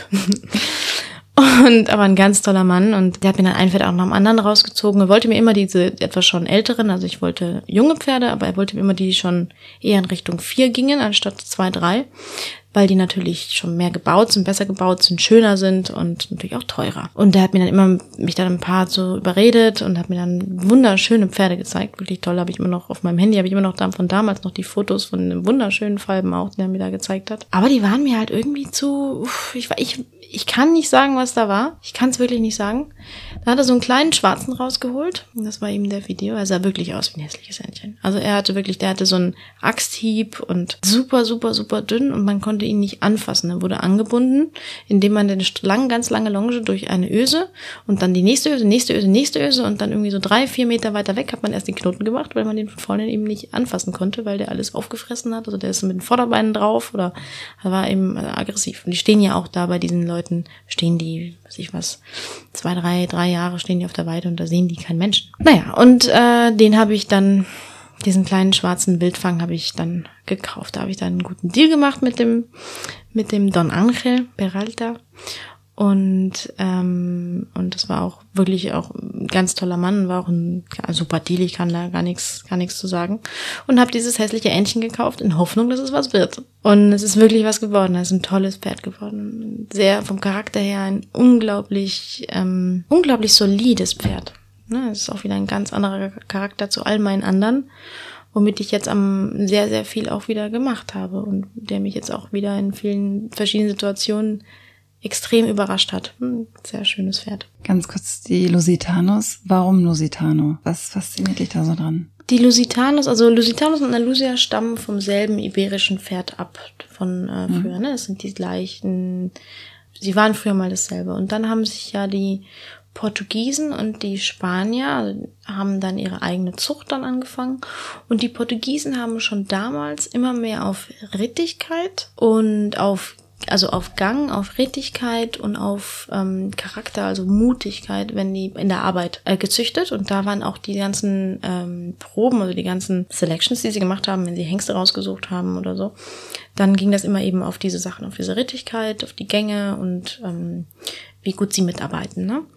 Und die Spanier, die haben dann angefangen zu, zu selektieren, dieselben Pferde, aber in Richtung Schönheit. Lange Mähne, großer Hals und dann dieses Campané, was man so sagt, wenn die die Beine so nach außen schmeißen. Mhm. Die haben nicht diese wirklich ähm, richtigen guten Gänge, Vorwärtsgänge, sondern sie haben halt eben sehr viel Knieaktion und ein bisschen nach außen. Und die Hinterhand wurde halt mit der Zeit immer schwächer. Das heißt, es ist jetzt auch ein bisschen sehr gemein ausgedrückt. Es gibt wunderschöne Andalusier, die, ähm, wo ich sagen muss, zum Beispiel Lusi, ähm, Fideo, mein Pferd, er ist als Andalusier eingetragen, aber ich weiß halt die Linie, wie die gekreuzt ist, ne? Die hat dann noch mehr, noch andere Sachen drin. Aber wie gesagt, es gibt wunderschöne Andalusier auch genauso. Ähm, aber die Andalusier haben ein bisschen ein ruhigeres Gemüt weil die auch nicht so auf diese Redigkeit und auf diese, auf diese Move, dieses Mutigsein äh, gezüchtet sind. Und äh, die Lusitanos sind extrem mutig und extrem charakterstark. Und mich hat das immer schon gereizt, ein Pferd, was einfach, wenn es Angst hat, auf die Angst zugeht. Und wenn es vor irgendwas scheut, sich anguckt und dann hingeht. Das ist das, was mich an den Lusitanos fasziniert. Es fasziniert mich dieser starke Charakter, dass die so mutig sind und dass sie eben so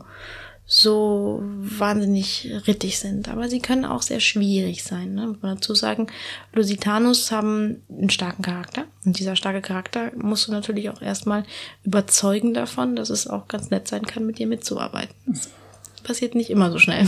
Mhm. Lucia ist da einfacher. Genau, aber das war so ein bisschen mein Grund, warum ich den, den, den Lusitano möchte, weil auch für diese Doma Vaquera, für diese, für diese Reitweise oder eben auch, auch wieder durchs Westernreiten, ne? Du brauchst so viele Sachen, die mir auch immer wichtig waren, dass die Pferde sich auf die Hinterhand setzen, dass sie Rollbacks machen können, dass sie, das ist für mich kein rittiges Pferd, wenn es nach zehn Minuten nass geschwitzt ist und ähm, sieht zwar schön aus, aber sich nicht richtig versammeln und setzen kann. Da sind die Lusitanos, finde ich, einfach ähm, schon ein ganzes Stück weit vorne. Kenzi, ich möchte nochmal zurück kurz auf die Hacienda Buena Suerte. Mhm. Ähm, da lebt ja jetzt dein Bruder, richtig? Genau, ja. Und ähm, wie ist das? Ihr habt ja immer zu viert dort gelebt. Wie ist das auseinandergegangen? Naja, auseinander. Es war natürlich so ein bisschen Schicksal, ne? Also mein Vater ist ja dann, äh, Moment, warte, jetzt muss ich mal noch ein Stück weiter zurückgehen. Meine Eltern haben sich getrennt, als ich 14, 15 war. Das war genau die Zeit, wo ich Attila bekam. Und ähm, genau, haben sich meine Eltern getrennt. Mein Vater, die Hacienda auch alles getrennt. Natürlich das Haupthaus und so hat meine Mutter und wir behalten und mein Bruder. Und Jean-Claude äh, ist damals mit seiner damaligen Frau dann einfach über den Hügel, hat sich dann schön, schöne, schöne Anlage gebaut und war sozusagen ein Hügel weiter.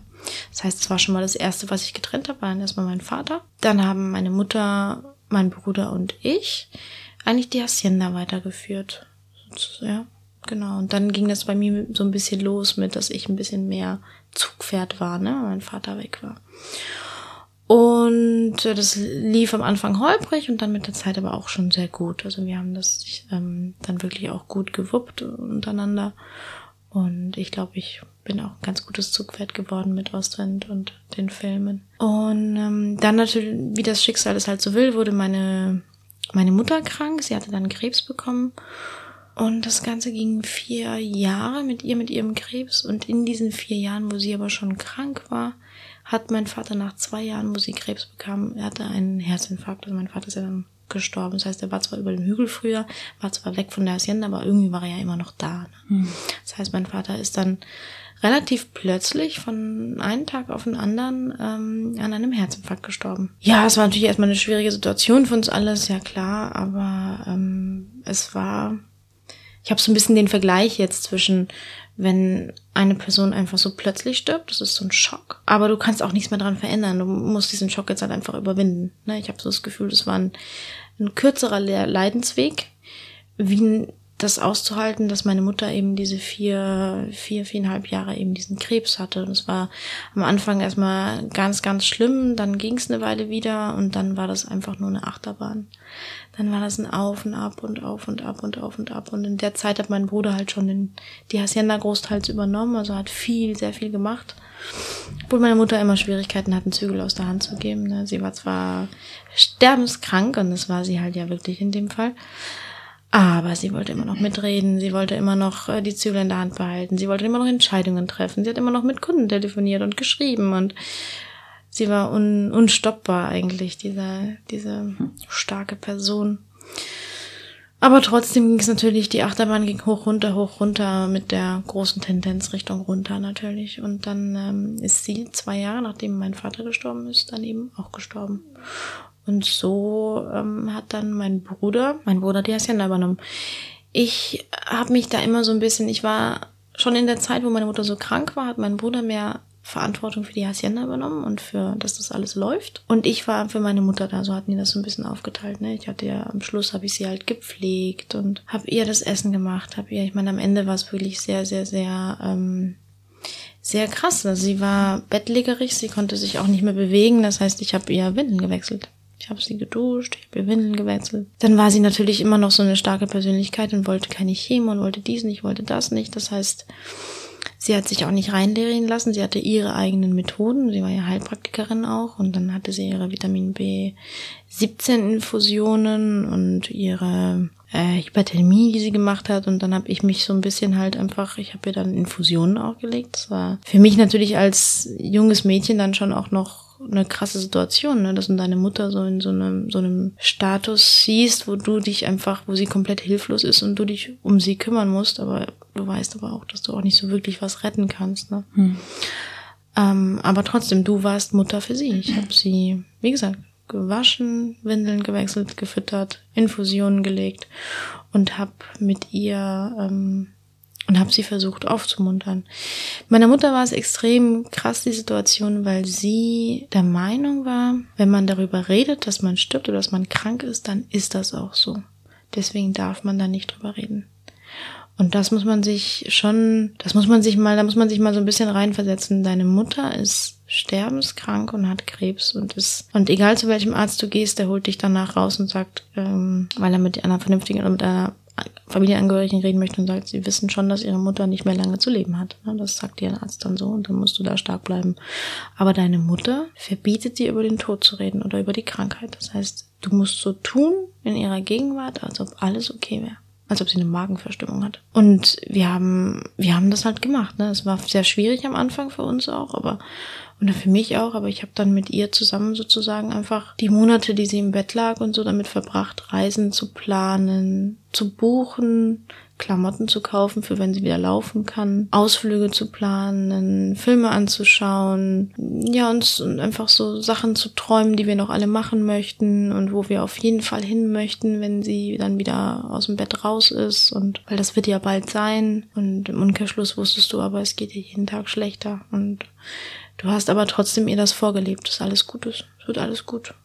Du wirst wieder aufstehen, vielleicht morgen schon, ne? Und dann können wir loslegen. Und ähm, jeder Tag haben wir da halt dann so gemerkt, heute ist nicht der Tag. Naja, vielleicht ist es morgen, ne?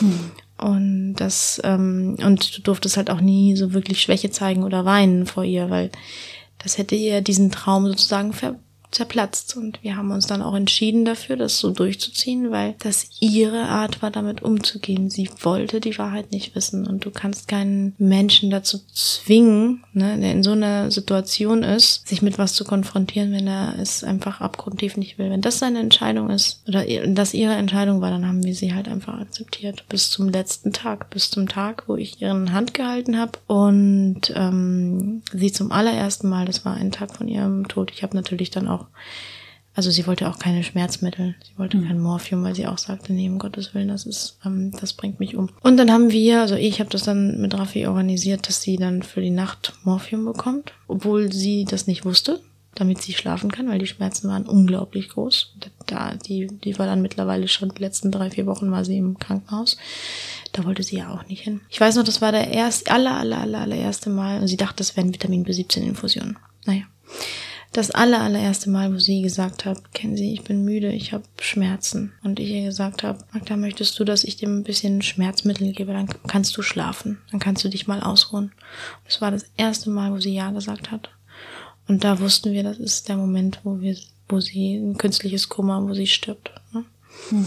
Und das war das erste Mal, wo sie dann wirklich bewusst Schmerzmittel oder bewusst halt eben gespritzt haben und das war halt auch ihr Todesmoment. Aber sie hat bis zum letzten Tag hat sie damit gerechnet, dass sie, dass wir die Reisen machen. Und das war, glaube ich, aber auch schön so. Es war schön für sie, weil sie hat immer die Hoffnung gehabt. Sie hat die Hoffnung nie aufgegeben und und sie hat ähm, immer damit geträumt, dass morgen der nächste Tag ist, wo wir aufstehen und wo wir eine Reise machen oder wo wir, wo wir Mutter-Kind ähm, Urlaub machen und und sie hat dann auch oft gelächelt, wenn sie darüber nachgedacht hat und wenn wir darüber geredet haben. Und dann haben wir uns gestritten, in welchen Ort wir jetzt gehen und ob wir doch Safari oder doch Strand oder doch Berge oder doch dies oder doch das und ähm, welche Pferde wir noch kaufen wollen und so weiter. Dann war natürlich erstmal eine ganz, ganz große Lehre. Es war so, dass es im, im Juni passiert ist und die Hacienda ist ja erstmal Juni, Juli, August zu. Das heißt, wir hatten da erstmal Pause, also erstmal ein bisschen so Zeit, um das Ganze irgendwie zu verarbeiten.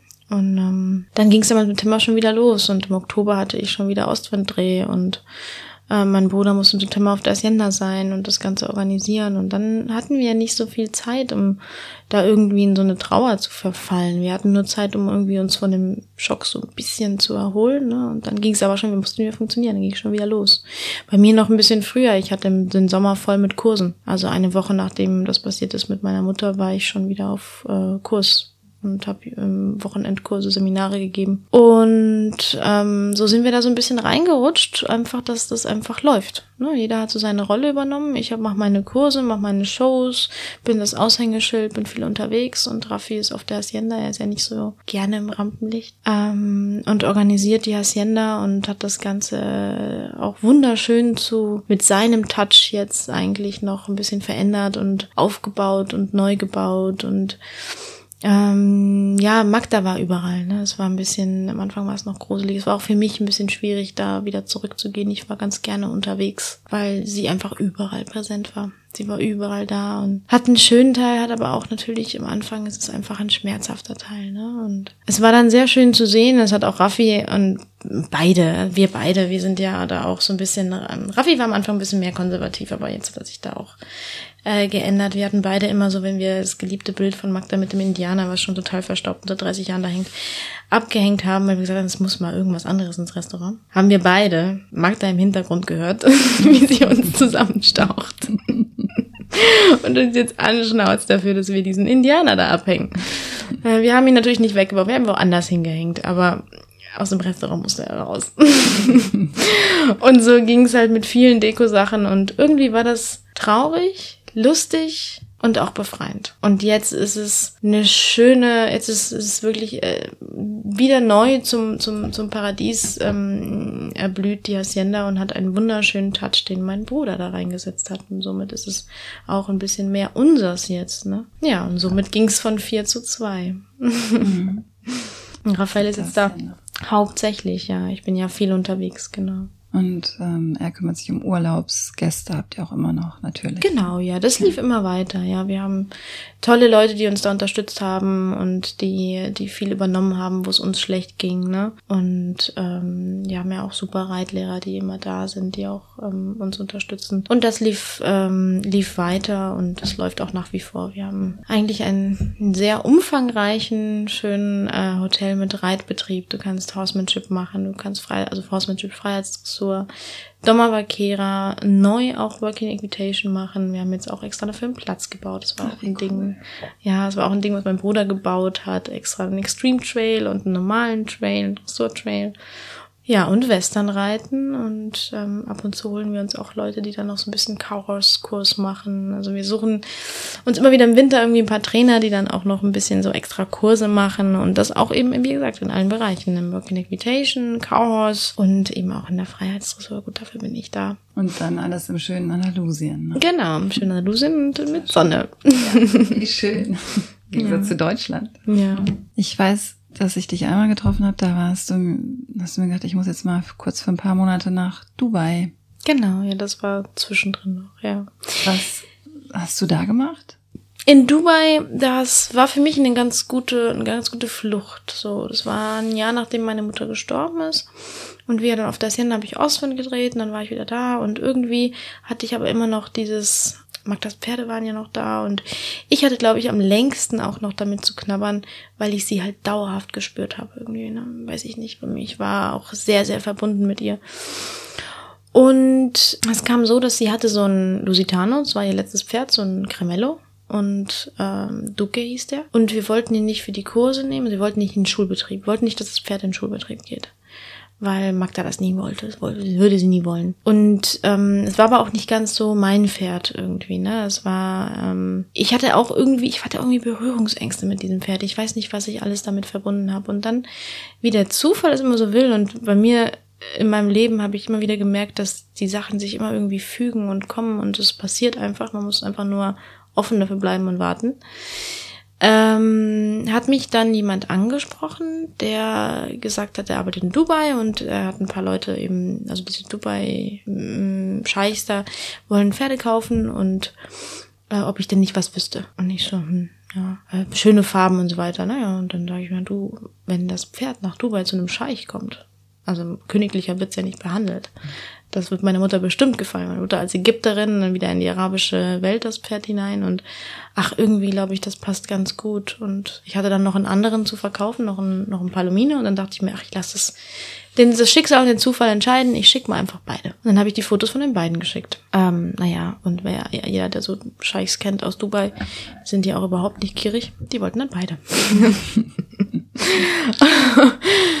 Und dann war ich total aufgeregt und ähm, ja, dann habe ich das alles organisiert und dann haben sie auch beide Pferde gekauft, sind auch mega glücklich gewesen. Und dann haben sie halt gesehen, was ich alles so mache und sie mir dann gefolgt auf Insta und haben dann meinen Status immer auf den auf der WhatsApp oder so ähm, gesehen und haben dann gesagt, du, ähm, das, was die Pferde da können oder das, was du da machst und so, hast du das nebenbei überhaupt, trainierst du das? Und ich so, ja, ja. Und dann haben sie mich eben angefragt, ob ich mal kommen könnte, Pferde trainieren. Und das war für mich natürlich wunderschön und eine tolle Chance, da in das, nach Dubai zu kommen, arabisches Land auch. Ich fühle mich ja immer noch so ein bisschen verbunden mit der hm ägyptisch-arabischen Kultur so. Habe ich natürlich ja gesagt und bin dann kurzerhand, ein paar Monate später, bin ich alleine nach Dubai, wo auch alle gesagt haben, gehen Sie spinnst du und kannst du nicht einfach alleine in ein, ein, arabisches Land nach Dubai, du weißt ja gar nicht, wo du hingehst. Ich so, ich gehe zu Scheiß, das wird schon alles passen. Es geht schon. Und, ähm, und bin da hingeflogen und dann war ich für eine Woche dort gebucht zum Trainieren. Für eine Woche, das war ja eine Woche, was soll ich in einer Woche trainieren? Aber gut. Da war ja schon mein Pferd da, da war schon Duke da und die andere, andere auch. Da wusste ich, dass ich dann Pferde habe, mit denen ich was abliefern kann. Und es hat mich so gefreut, das Pferd wiederzusehen. Es hat mich so gefreut, Duke heißt der, so unglaublich gefreut, dieses Pferd wiederzusehen. Ich habe in ihn so Magda auch wieder gesehen und ich habe ihn so glücklich erlebt, weil er hatte wirklich, also dass ihm nicht der Hintern mit einem goldenen Tüchler gepudert wurde, war alles. Ja, also er hatte ein super Leben. Er hat immer noch ein super Leben. Und ähm, dann habe ich dann eine Woche angefangen, dann die Pferdchen zu trainieren. Und dann fanden die das so toll, dass sie sagen, du kennst sie, könntest du nicht noch eine Woche bleiben? Ich so, ah, ja, klar kann noch eine Woche bleiben. Und dann bin ich noch eine Woche geblieben, hat natürlich ein super Luxushotel da, das an der Palm, ähm, Palmeninsel und es war alles mega luxuriös, war für mich so richtig so eine ganz andere Welt. Und dann haben, bin ich wieder gegangen und dann haben sie gefragt, du kannst du dir vorstellen, hier vielleicht für länger zu kommen. Und dann habe ich gesagt, ja, muss ich mal überlegen. Und dann habe ich erstmal noch, äh, weiß ich noch, dann habe ich Wendy gedreht, noch in, in Deutschland im, im Sommer. Und dann habe ich denen so eine Zeit gegeben. Ich so, ja, ich könnte ab Winter dann kommen, ne? Ab November oder so. Und dann haben sie, ja, haben sie alles vorbereitet, hatte ich auch ein Häuschen und dann konnte ich Bimba mitnehmen, also meinen kleinen Hund. Und dann dachte ich mir schon so, ja, ich würde gerne dahin, eine Zeit lang, ne, länger, ja, ich weiß nicht genau wie lang, aber eine Zeit lang. Aber muss ich natürlich meine Pferde zurücklassen. Aber irgendwie war es mir das wert, weil es war, es war ein Abenteuer, es war eine Erfahrung, Abenteuer, ein anderes Land. Und ich konnte raus aus diesem Magda vermissen und Hacienda, was mich da schon noch sehr belastet hat. Und dann habe ich gesagt, du, weißt du was, die Sachen kommen nicht so einfach so. Das hat immer alles irgendwie eine Bedeutung und irgendwie einen Sinn und ich mach das jetzt. Ich gehe da jetzt hin. Ich bin jetzt weg. Ciao. und dann bin ich nach Dubai mit meinem Hündchen und dann habe ich dort natürlich auch, ich habe dann wahnsinnig viel noch mit Duke, mit dem Pferd meiner Mutter halt trainiert, was mich extrem erfüllt hat. Ich habe dort unglaubliche Sachen auch erlebt und die haben Tiger und Affen und Löwen und aber ich muss dazu sagen, ja, Tiger und Affen in Gefangenschaft, aber wenn ich so einen Tiger oder so einen Löwe in, in einem Zoo sehe, selbst in einem Tierpark, sehen die unglücklich aus. Die haben so viel Platz da, die haben, für die wird so gut gesorgt. Also ich meine, es ist was anderes, wie wenn so ein Tier in der freien Wildbahn ist, nicht logisch. Hm. Aber wenn ich entscheiden könnte unter Zoo oder Tierpark oder Auffangstation oder oder bei denen, würde ich bei denen sagen. Die machen alles für die Tiere, alles. Es ist wirklich ein, ein Beschäftigungsprogramm. Die können jeden Tag in Grüppchen, alle Altersgruppen können die jeden Tag, die haben einen privaten Strand, können die jeden Tag dann schwimmen gehen im Meer. Ähm, die haben dann so, jeder Tiger hat seinen eigenen Betreuer. Und ähm, jeder, ähm, jeder Affe auch. Bei Affen muss ich sagen, da habe ich ein bisschen mehr geschluckt, so weil die so nah den Menschen sind. Das war für mich schon ein bisschen komisch. Aber auch da hatte jeder, jeder Schimpanse, wir hatten Schimpansen, jeder Schimpanse hatte seine, seine Mami. Das waren alles mehr oder weniger Jungtiere. Und ähm, die hatten, jeder Schimpanse gehörte einer Frau und diese Frau war die Mami. Und die schlafen bei der und die wohnen bei der und das, die waren integriert wie Menschen. Es ist komisch zu sehen. Ähm, es ist auch bestimmt nicht das Richtige für sie, aber sie hatten wenigstens eine Familie. Und sie waren nicht eingesperrt. Sie waren immer dabei, sie waren, sie waren Familienmitglieder. Und irgendwie konnte ich das damit so ein bisschen vertreten, ne? weil ich die waren, die haben nicht gelitten. Die kamen her und haben, haben dann mit meiner Brille gespielt, haben sich aufgesetzt und dann rum. Der eine hat Golfcar gefahren, der andere ist Quad gefahren. Ähm, die haben, weiß ich nicht, das war so eine surreale Welt. Man weiß auch gar nicht, was soll man da auch sagen. Ne? Du kommst ja. dahin, trainierst die Pferde und dann siehst du Affen auf einem Quad fahren. Ja. Da zeige ich jetzt auch nicht mit dem Finger drauf und sage, äh, finde ich scheiße. Und dann denkst du mir das mal, hä, was ist das denn? Ne, wo bin ich denn hier? Also erstmal bist du einfach perplex. Und ähm, weißt du, hätte ich da leidende Tiere gesehen, dann hätte ich wahrscheinlich schneller da auch irgendwie, wäre ich dann gegangen oder die, die, um die wurde sich so gut gekümmert, dass ich das in dem Moment nicht sagen konnte. Und dann habe ich mit den Pferden halt auch, auch wie sie sich um die Pferde kümmern, wie sie mir geschrieben haben, wie sie alles machen wollten, damit die Pferde sich, klar, es ist ein bisschen nicht mehr so wirklich Tierdenken, sondern es ist sehr vermenschlichen, aber sie haben alles gemacht, was sie machen können, damit es den Tieren gut geht. Und sie was ich auch sehr, sehr schön fand, sie haben auf mich gehört. Wenn ich gesagt habe, ähm, dass das und das für das Tier nicht gut ist oder dass es, ähm, es braucht jetzt so und so oder dieses Tier braucht das und das, die haben alles möglich gemacht. Alles möglich gemacht, was ich gesagt habe. Und das, ähm, das fand ich natürlich schon auch sehr schön, ein großes Stück Vertrauen und auch schön, dass sie das auch wirklich alles so dann einfach wirklich umgesetzt haben, auch wenn es Sachen waren, die sie erstmal so nicht gemacht hätten. Ne? Was äh, war dann so dein Job? Also erstmal Pferden, Pferden Tricks beizubringen. Ja. Also allen möglichen Pferden neue Tricks beizubringen. Dabei haben sie mir freie Hand gelassen, welchem Pferd ich was beibringe. Weil ich gesagt habe, nicht jedes Pferd ist gleich lehrbar, nicht jedes Pferd hat viele hat die Sachen, die er gleich gerne macht. Dann habe ich äh, den Vorschläge gemacht. Also ich habe dann versucht sozusagen zu sagen, dem Araber, dem bringe ich jetzt das und das und das bei, den Lusitanus, den bringe ich ähm, dann, äh, weiß ich nicht, mehr Tricks bei, die auch ein bisschen mehr in Dressur in Richtung freies Reiten gehen, weil sie das eben gut können und weil sie ähm, da rittiger sind. Die Araber machen mehr Freiheitsdressur mit hinterherlaufen oder der eine macht ein bisschen mehr Sitzen, der andere macht ein bisschen mehr Platz. Dann habe ich die jungen Pferdchen von Anfang an auch ausgebildet und habe dann denen erstmal direkt schon von Anfang an die Freiheitsdressur vom Boden beigebracht. Dann hatten sie immer mal wieder so ein paar abgespacede Ideen, dass sie wollten, sobald ein Pferd mal frei mir hinterherläuft, dann machen wir sofort ein Fotoshooting am Strand. Ich so, ja, okay, äh, tschüss Pferd. Äh, Training wieder im Eimer. Ähm, ja, und da bei den Fotoshootings, da waren sie echt ein bisschen äh, mühsam, weil sie die halt immer direkt, sobald ein Pferd ein neues Trick wollte, wo, äh, konnte, wollten die das Fotoshooting mit dem Pferd machen. Und dann am Fotoshooting musste das natürlich zehnmal machen. Das heißt, der neue Trick war dann auch irgendwann, wollte das Pferd den neuen Trick auch nicht mehr machen. Äh, das heißt, ich habe das dann immer erst viel später gesagt, dass sie den Trick konnten, damit, das habe ich dann auch irgendwann gelernt. Und dann waren natürlich Tricks dabei, die sehr skurril waren. Also ich sollte dann einem Pferd beibringen, wie er eine Autotür aufmacht. Oder einem anderen Pferd, dass es dir ein Kuscheltier hinterher trägt. Oder da waren dann schon manchmal Sachen dabei, da hast du dir echt an den Kopf gepackt und dachte mir so, mein Gott, warum soll ich jetzt, oder wie soll man dem Pferd jetzt sowas beibringen? Aber im Endeffekt ja, die Pferde hat's beschäftigt. Ähm, ja, die Leute waren happy einfach mit dem Training und sie haben dir keinen Druck gemacht. Ne? Wann kam dann so der Punkt, wo du sagtest, jetzt ist genug? Ich weiß gar nicht genau, wie lange das jetzt im Endeffekt war. Ich war nämlich zwischendurch noch mal kurz in Deutschland, weil ich da irgendwie Kurse hatte und dann bin ich wieder zurück. Ich habe meine Pferde vermisst. Ich habe meine Pferde vermisst und irgendwann hatte ich so ein bisschen das Gefühl von, pff, ich weiß nicht, ob ich dafür gemacht bin, jetzt äh, für Scheichs äh, sozusagen das Spielzeug zu sein, ihnen immer wieder, ich meine, ich, ich mache was Schönes, ich trainiere Pferde und ich habe eine tolle, tolle kleine Villa und ich habe ein wunderschönes da, für mich, für mich wird gesorgt, ne? ich habe alles, alles wird mir bezahlt, alles wird mir gegeben, ich habe ein Luxusleben, aber irgendwie bin ich Kenzie und in Dubai bin ich nicht Kenzie, in Dubai bin ich halt einfach ähm, das Mädchen, was den Pferden die Sche der, der, den Scheiß die Pferde trainiert, so rum.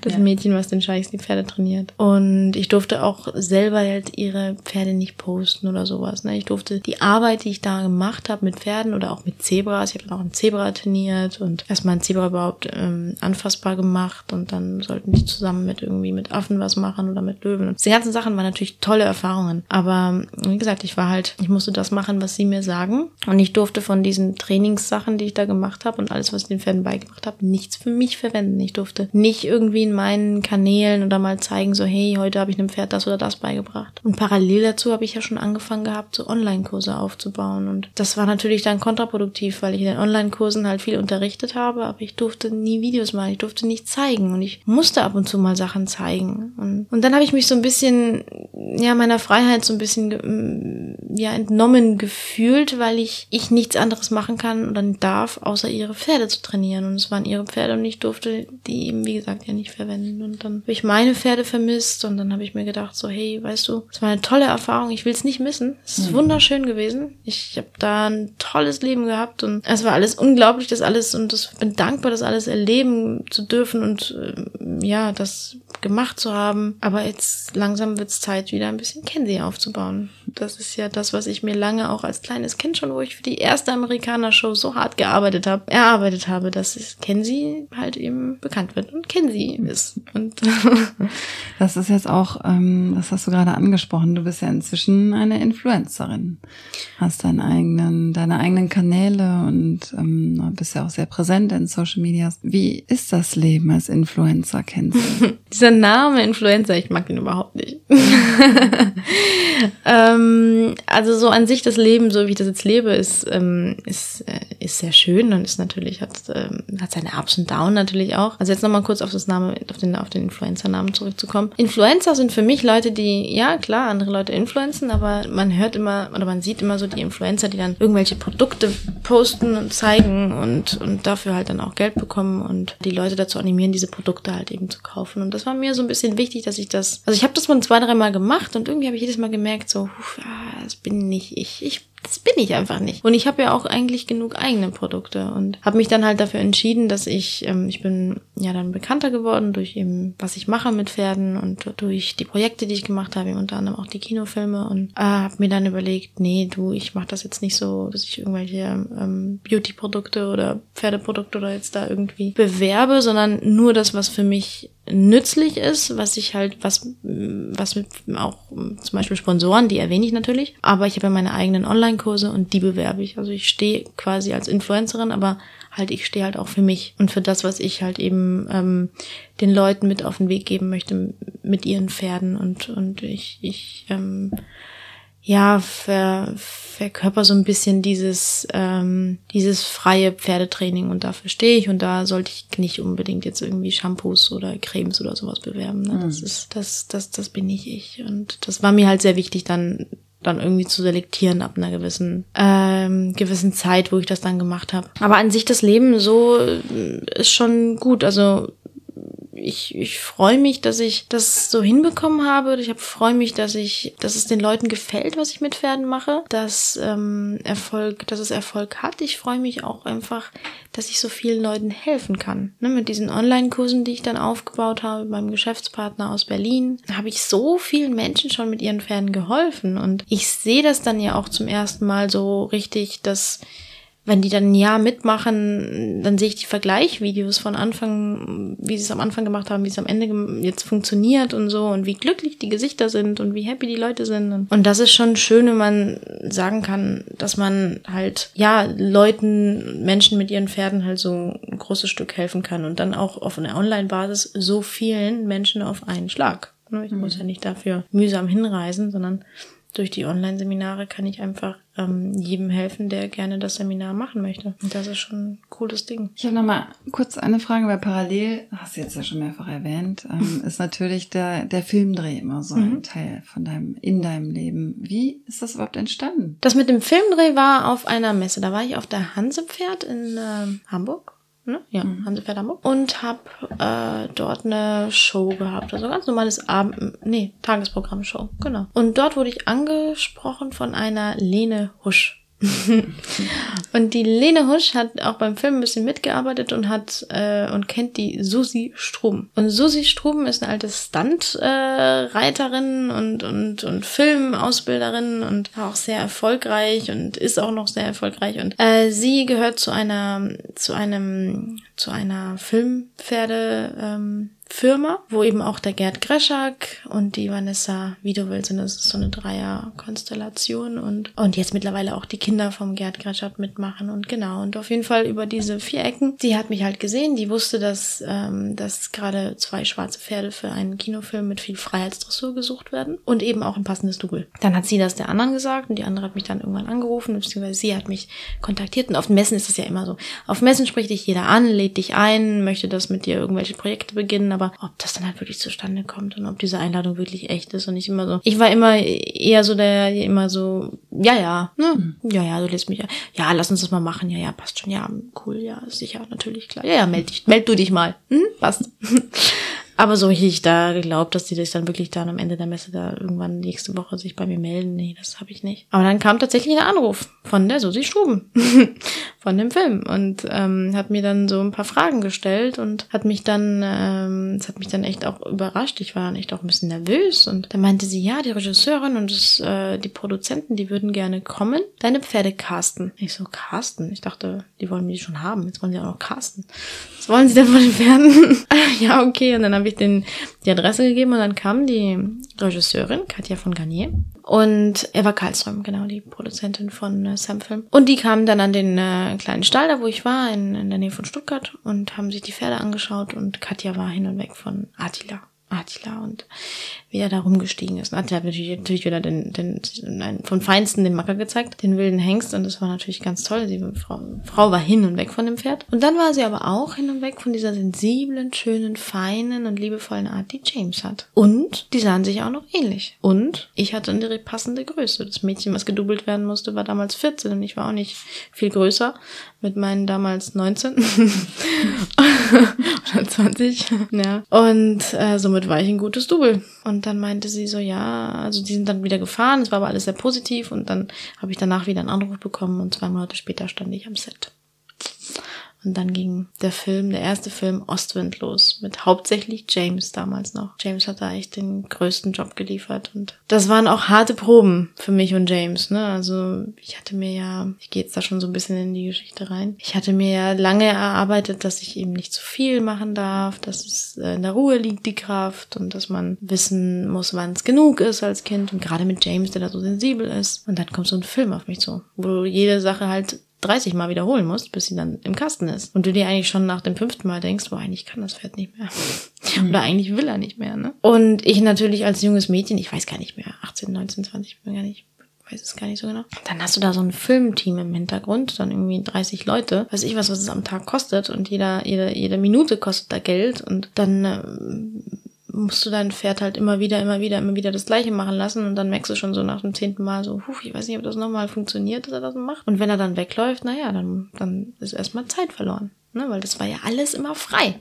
Das war einfach alles immer frei. Von Anfang an war das auf einer riesengroßen Wiese und äh, Mika und Ostwind und galoppieren frei und Freiheitsdressur auf einer Riesenwiese mit saftigem grünen Gras. Und James als alter Spanier hat halt immer nur Stoppelwiesen im, in seinem Leben gehabt und dann sieht er diese saftige Wiese und dann soll er sich konzentrieren, stundenlang, den ganzen Tag und dann die Sachen auch noch 30 Mal wiederholen. Und das, das war einfach, das war, das war von Anfang an war das schon so ein Hammer und es war schon so viel und ich war so gestresst, dass ich, dass ich meine, ich dachte mir irgendwie auf der einen Seite, mein Pferd ist keine Maschine, ähm, aber auf der anderen Seite, Mensch, ich habe da einen Kinofilm im Nacken, was soll ich denn jetzt machen?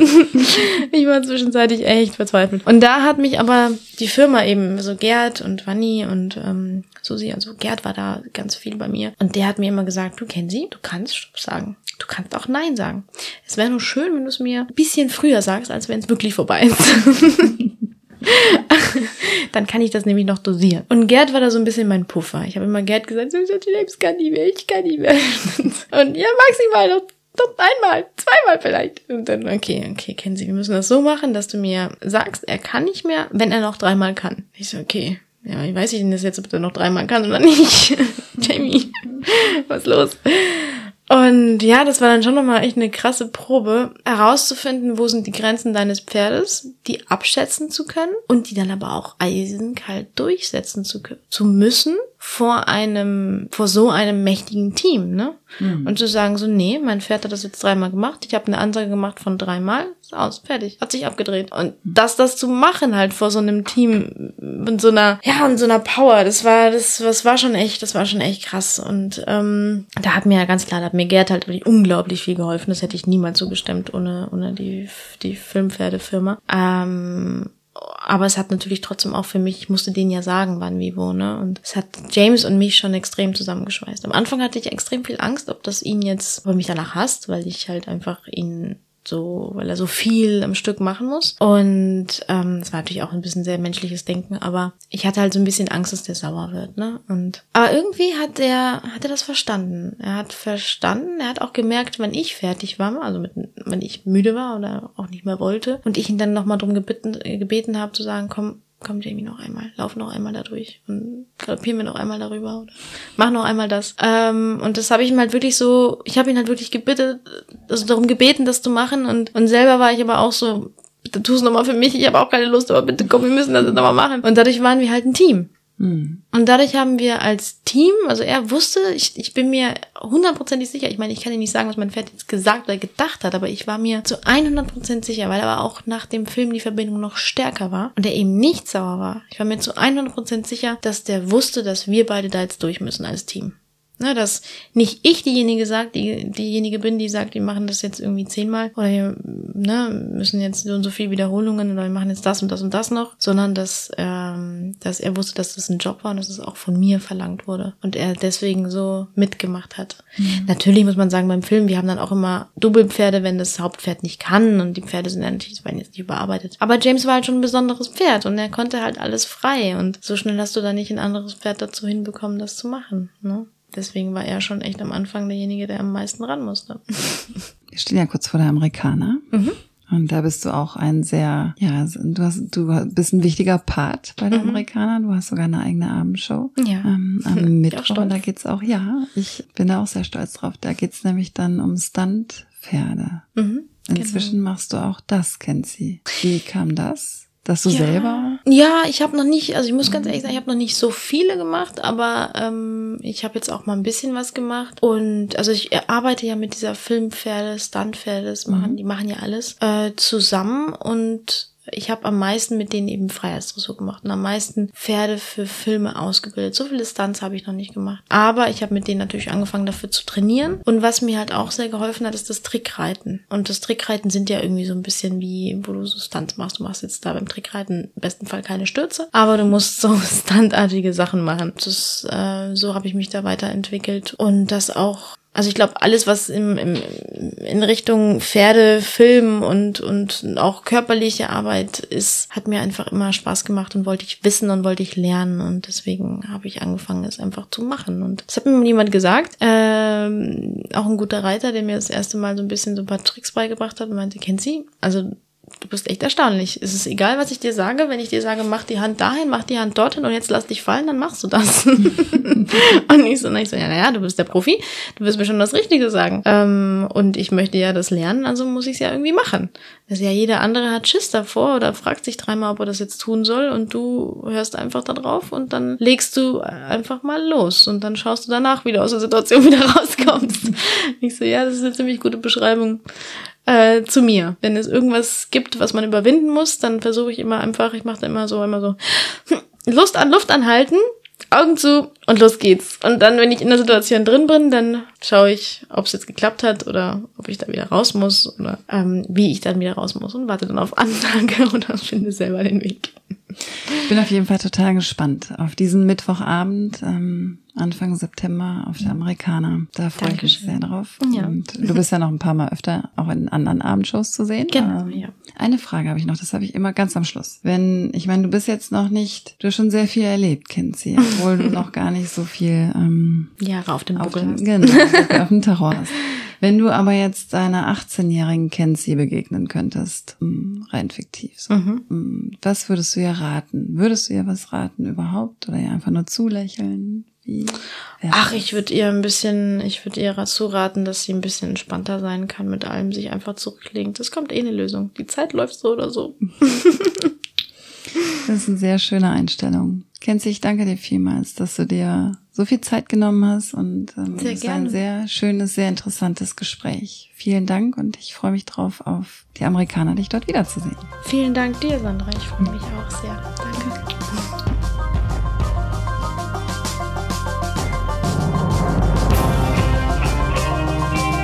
Das war der Amerikaner Podcast, eine Produktion der Amerikaner GmbH.